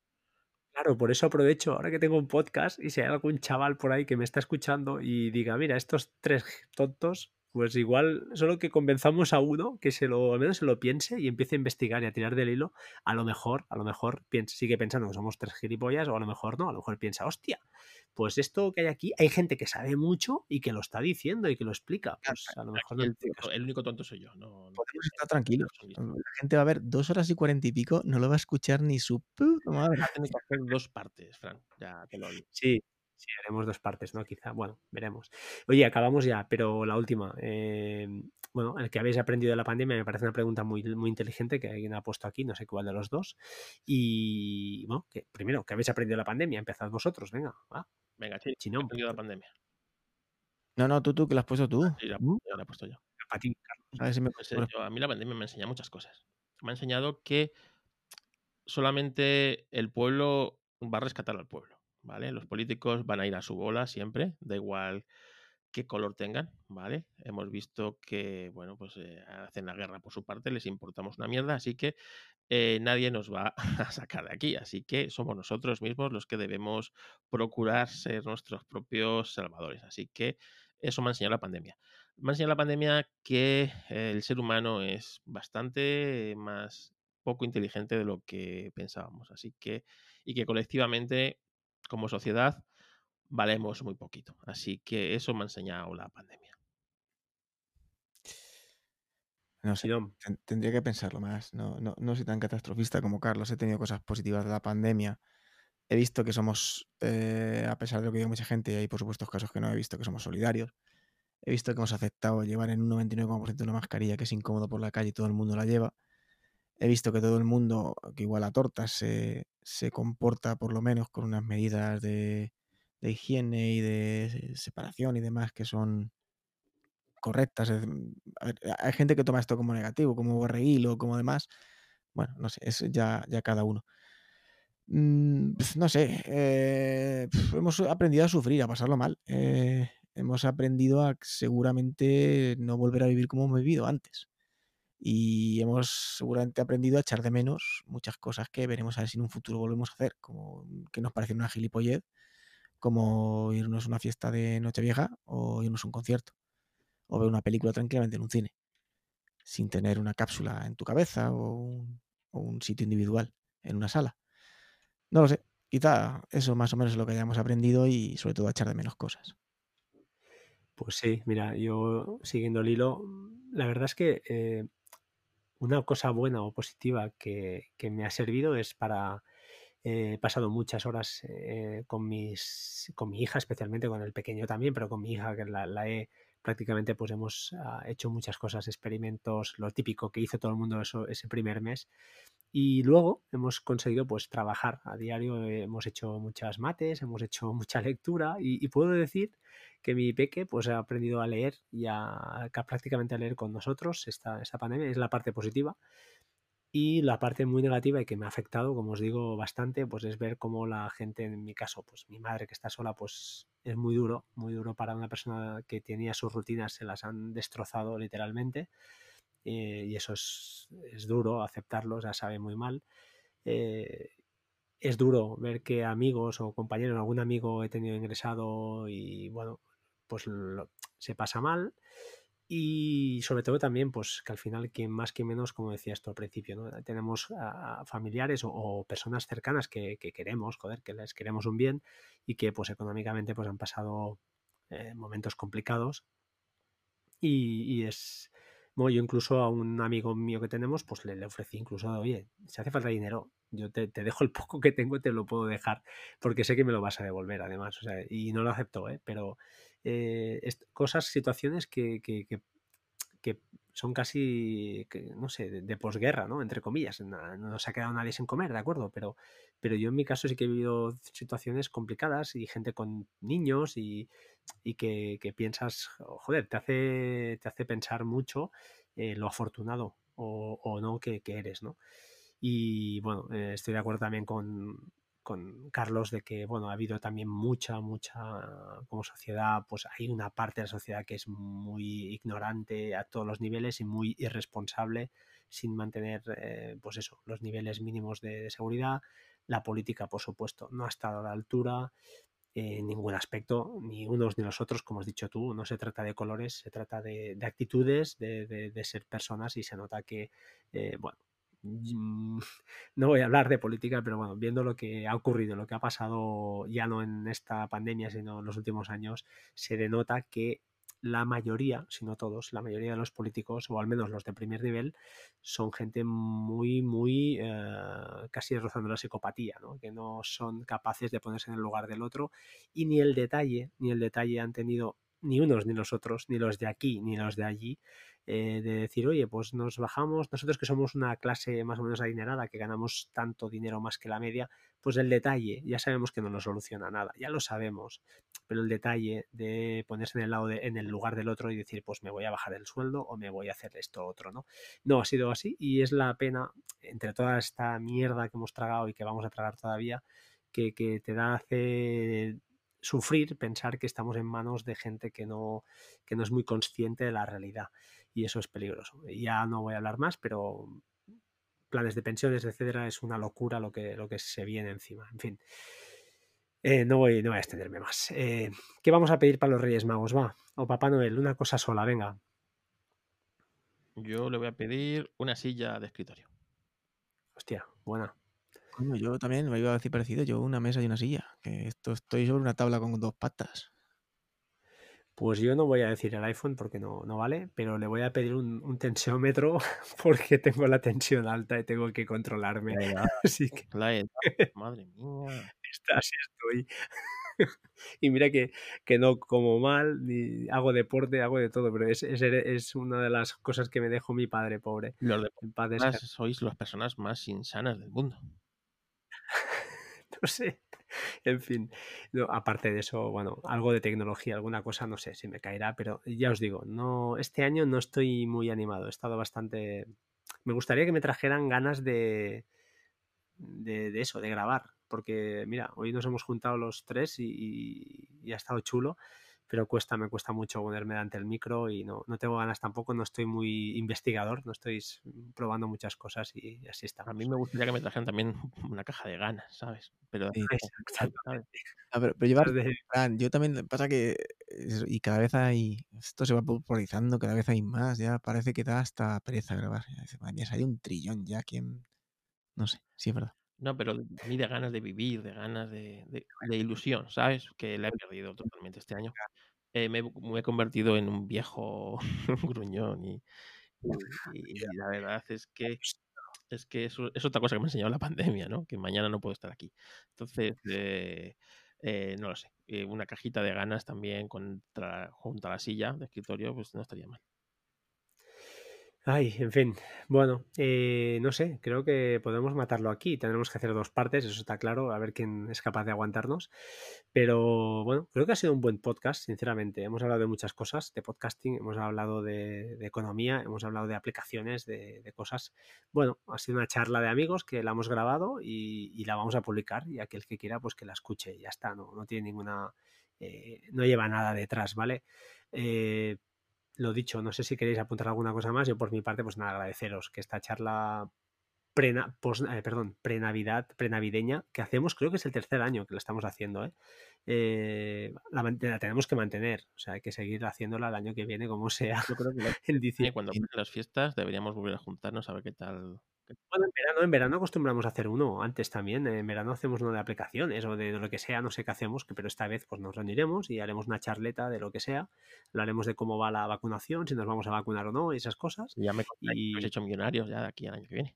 Bueno, eso también estaría bien, o no, o nos hemos, nos hemos ido al otro barrio, no, pero Oye, hostia, es verdad, me, he olvidado en las recomendaciones. Hay un, los que tengáis HBO, aquellos que lo tengáis, hay un reportaje de Warren Buffett, que es el, gestor value más famoso del mundo.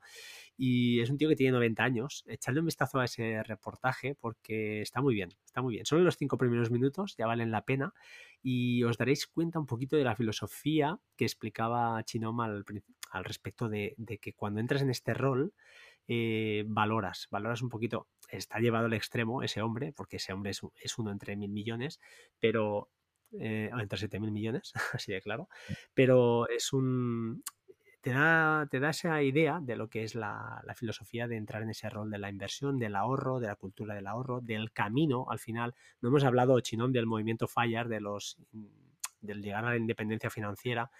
Yo creo que eso es un nivel exagerado eh, al vivir para llegar a los a retirarme. Es complicado, también hay que tener suerte y tiempo y es complicado. Pero bueno, al final no importa tanto llegar allí, sino el camino, ¿no? El camino de, eso, de conseguir esa rutina de, comportamiento de, con tus finanzas. Te educas a ti mismo con eso. Exactamente. Y también si tenéis hijos, sobre todo, pues oye, darles ese ejemplo y sobre todo, sobre todo, esa cultura financiera que nosotros no nos dieron, pues los pequeños cuanto antes la tengan, lógicamente con una edad que sepan entender lo que les vais a explicar, no con siete años, pero sí que poco a poco pues ir inculcándoles y que en casa vean pues la, la, cultura ya no solo del esfuerzo, porque, sino de la cultura del ahorro y del buen uso del dinero al final. Que no pasa nada si un día nos comemos, salimos a cenar nos vamos al cine, nos mm, hacemos una cena y, y, no hay ningún problema, pero que eso no se puede hacer cada día o eso no se puede hacer si, si no llegan la, si no sale lo básico, lo que decía Carlos, ¿no? Si no hemos pagado la hipoteca, si no tenemos la comida y la ropa y la educación eh, pagadas. Eso, es lo que tienen que, ver los chavales y no que nos cambiamos el iPhone cada año, que si no nos toca, no nos toca.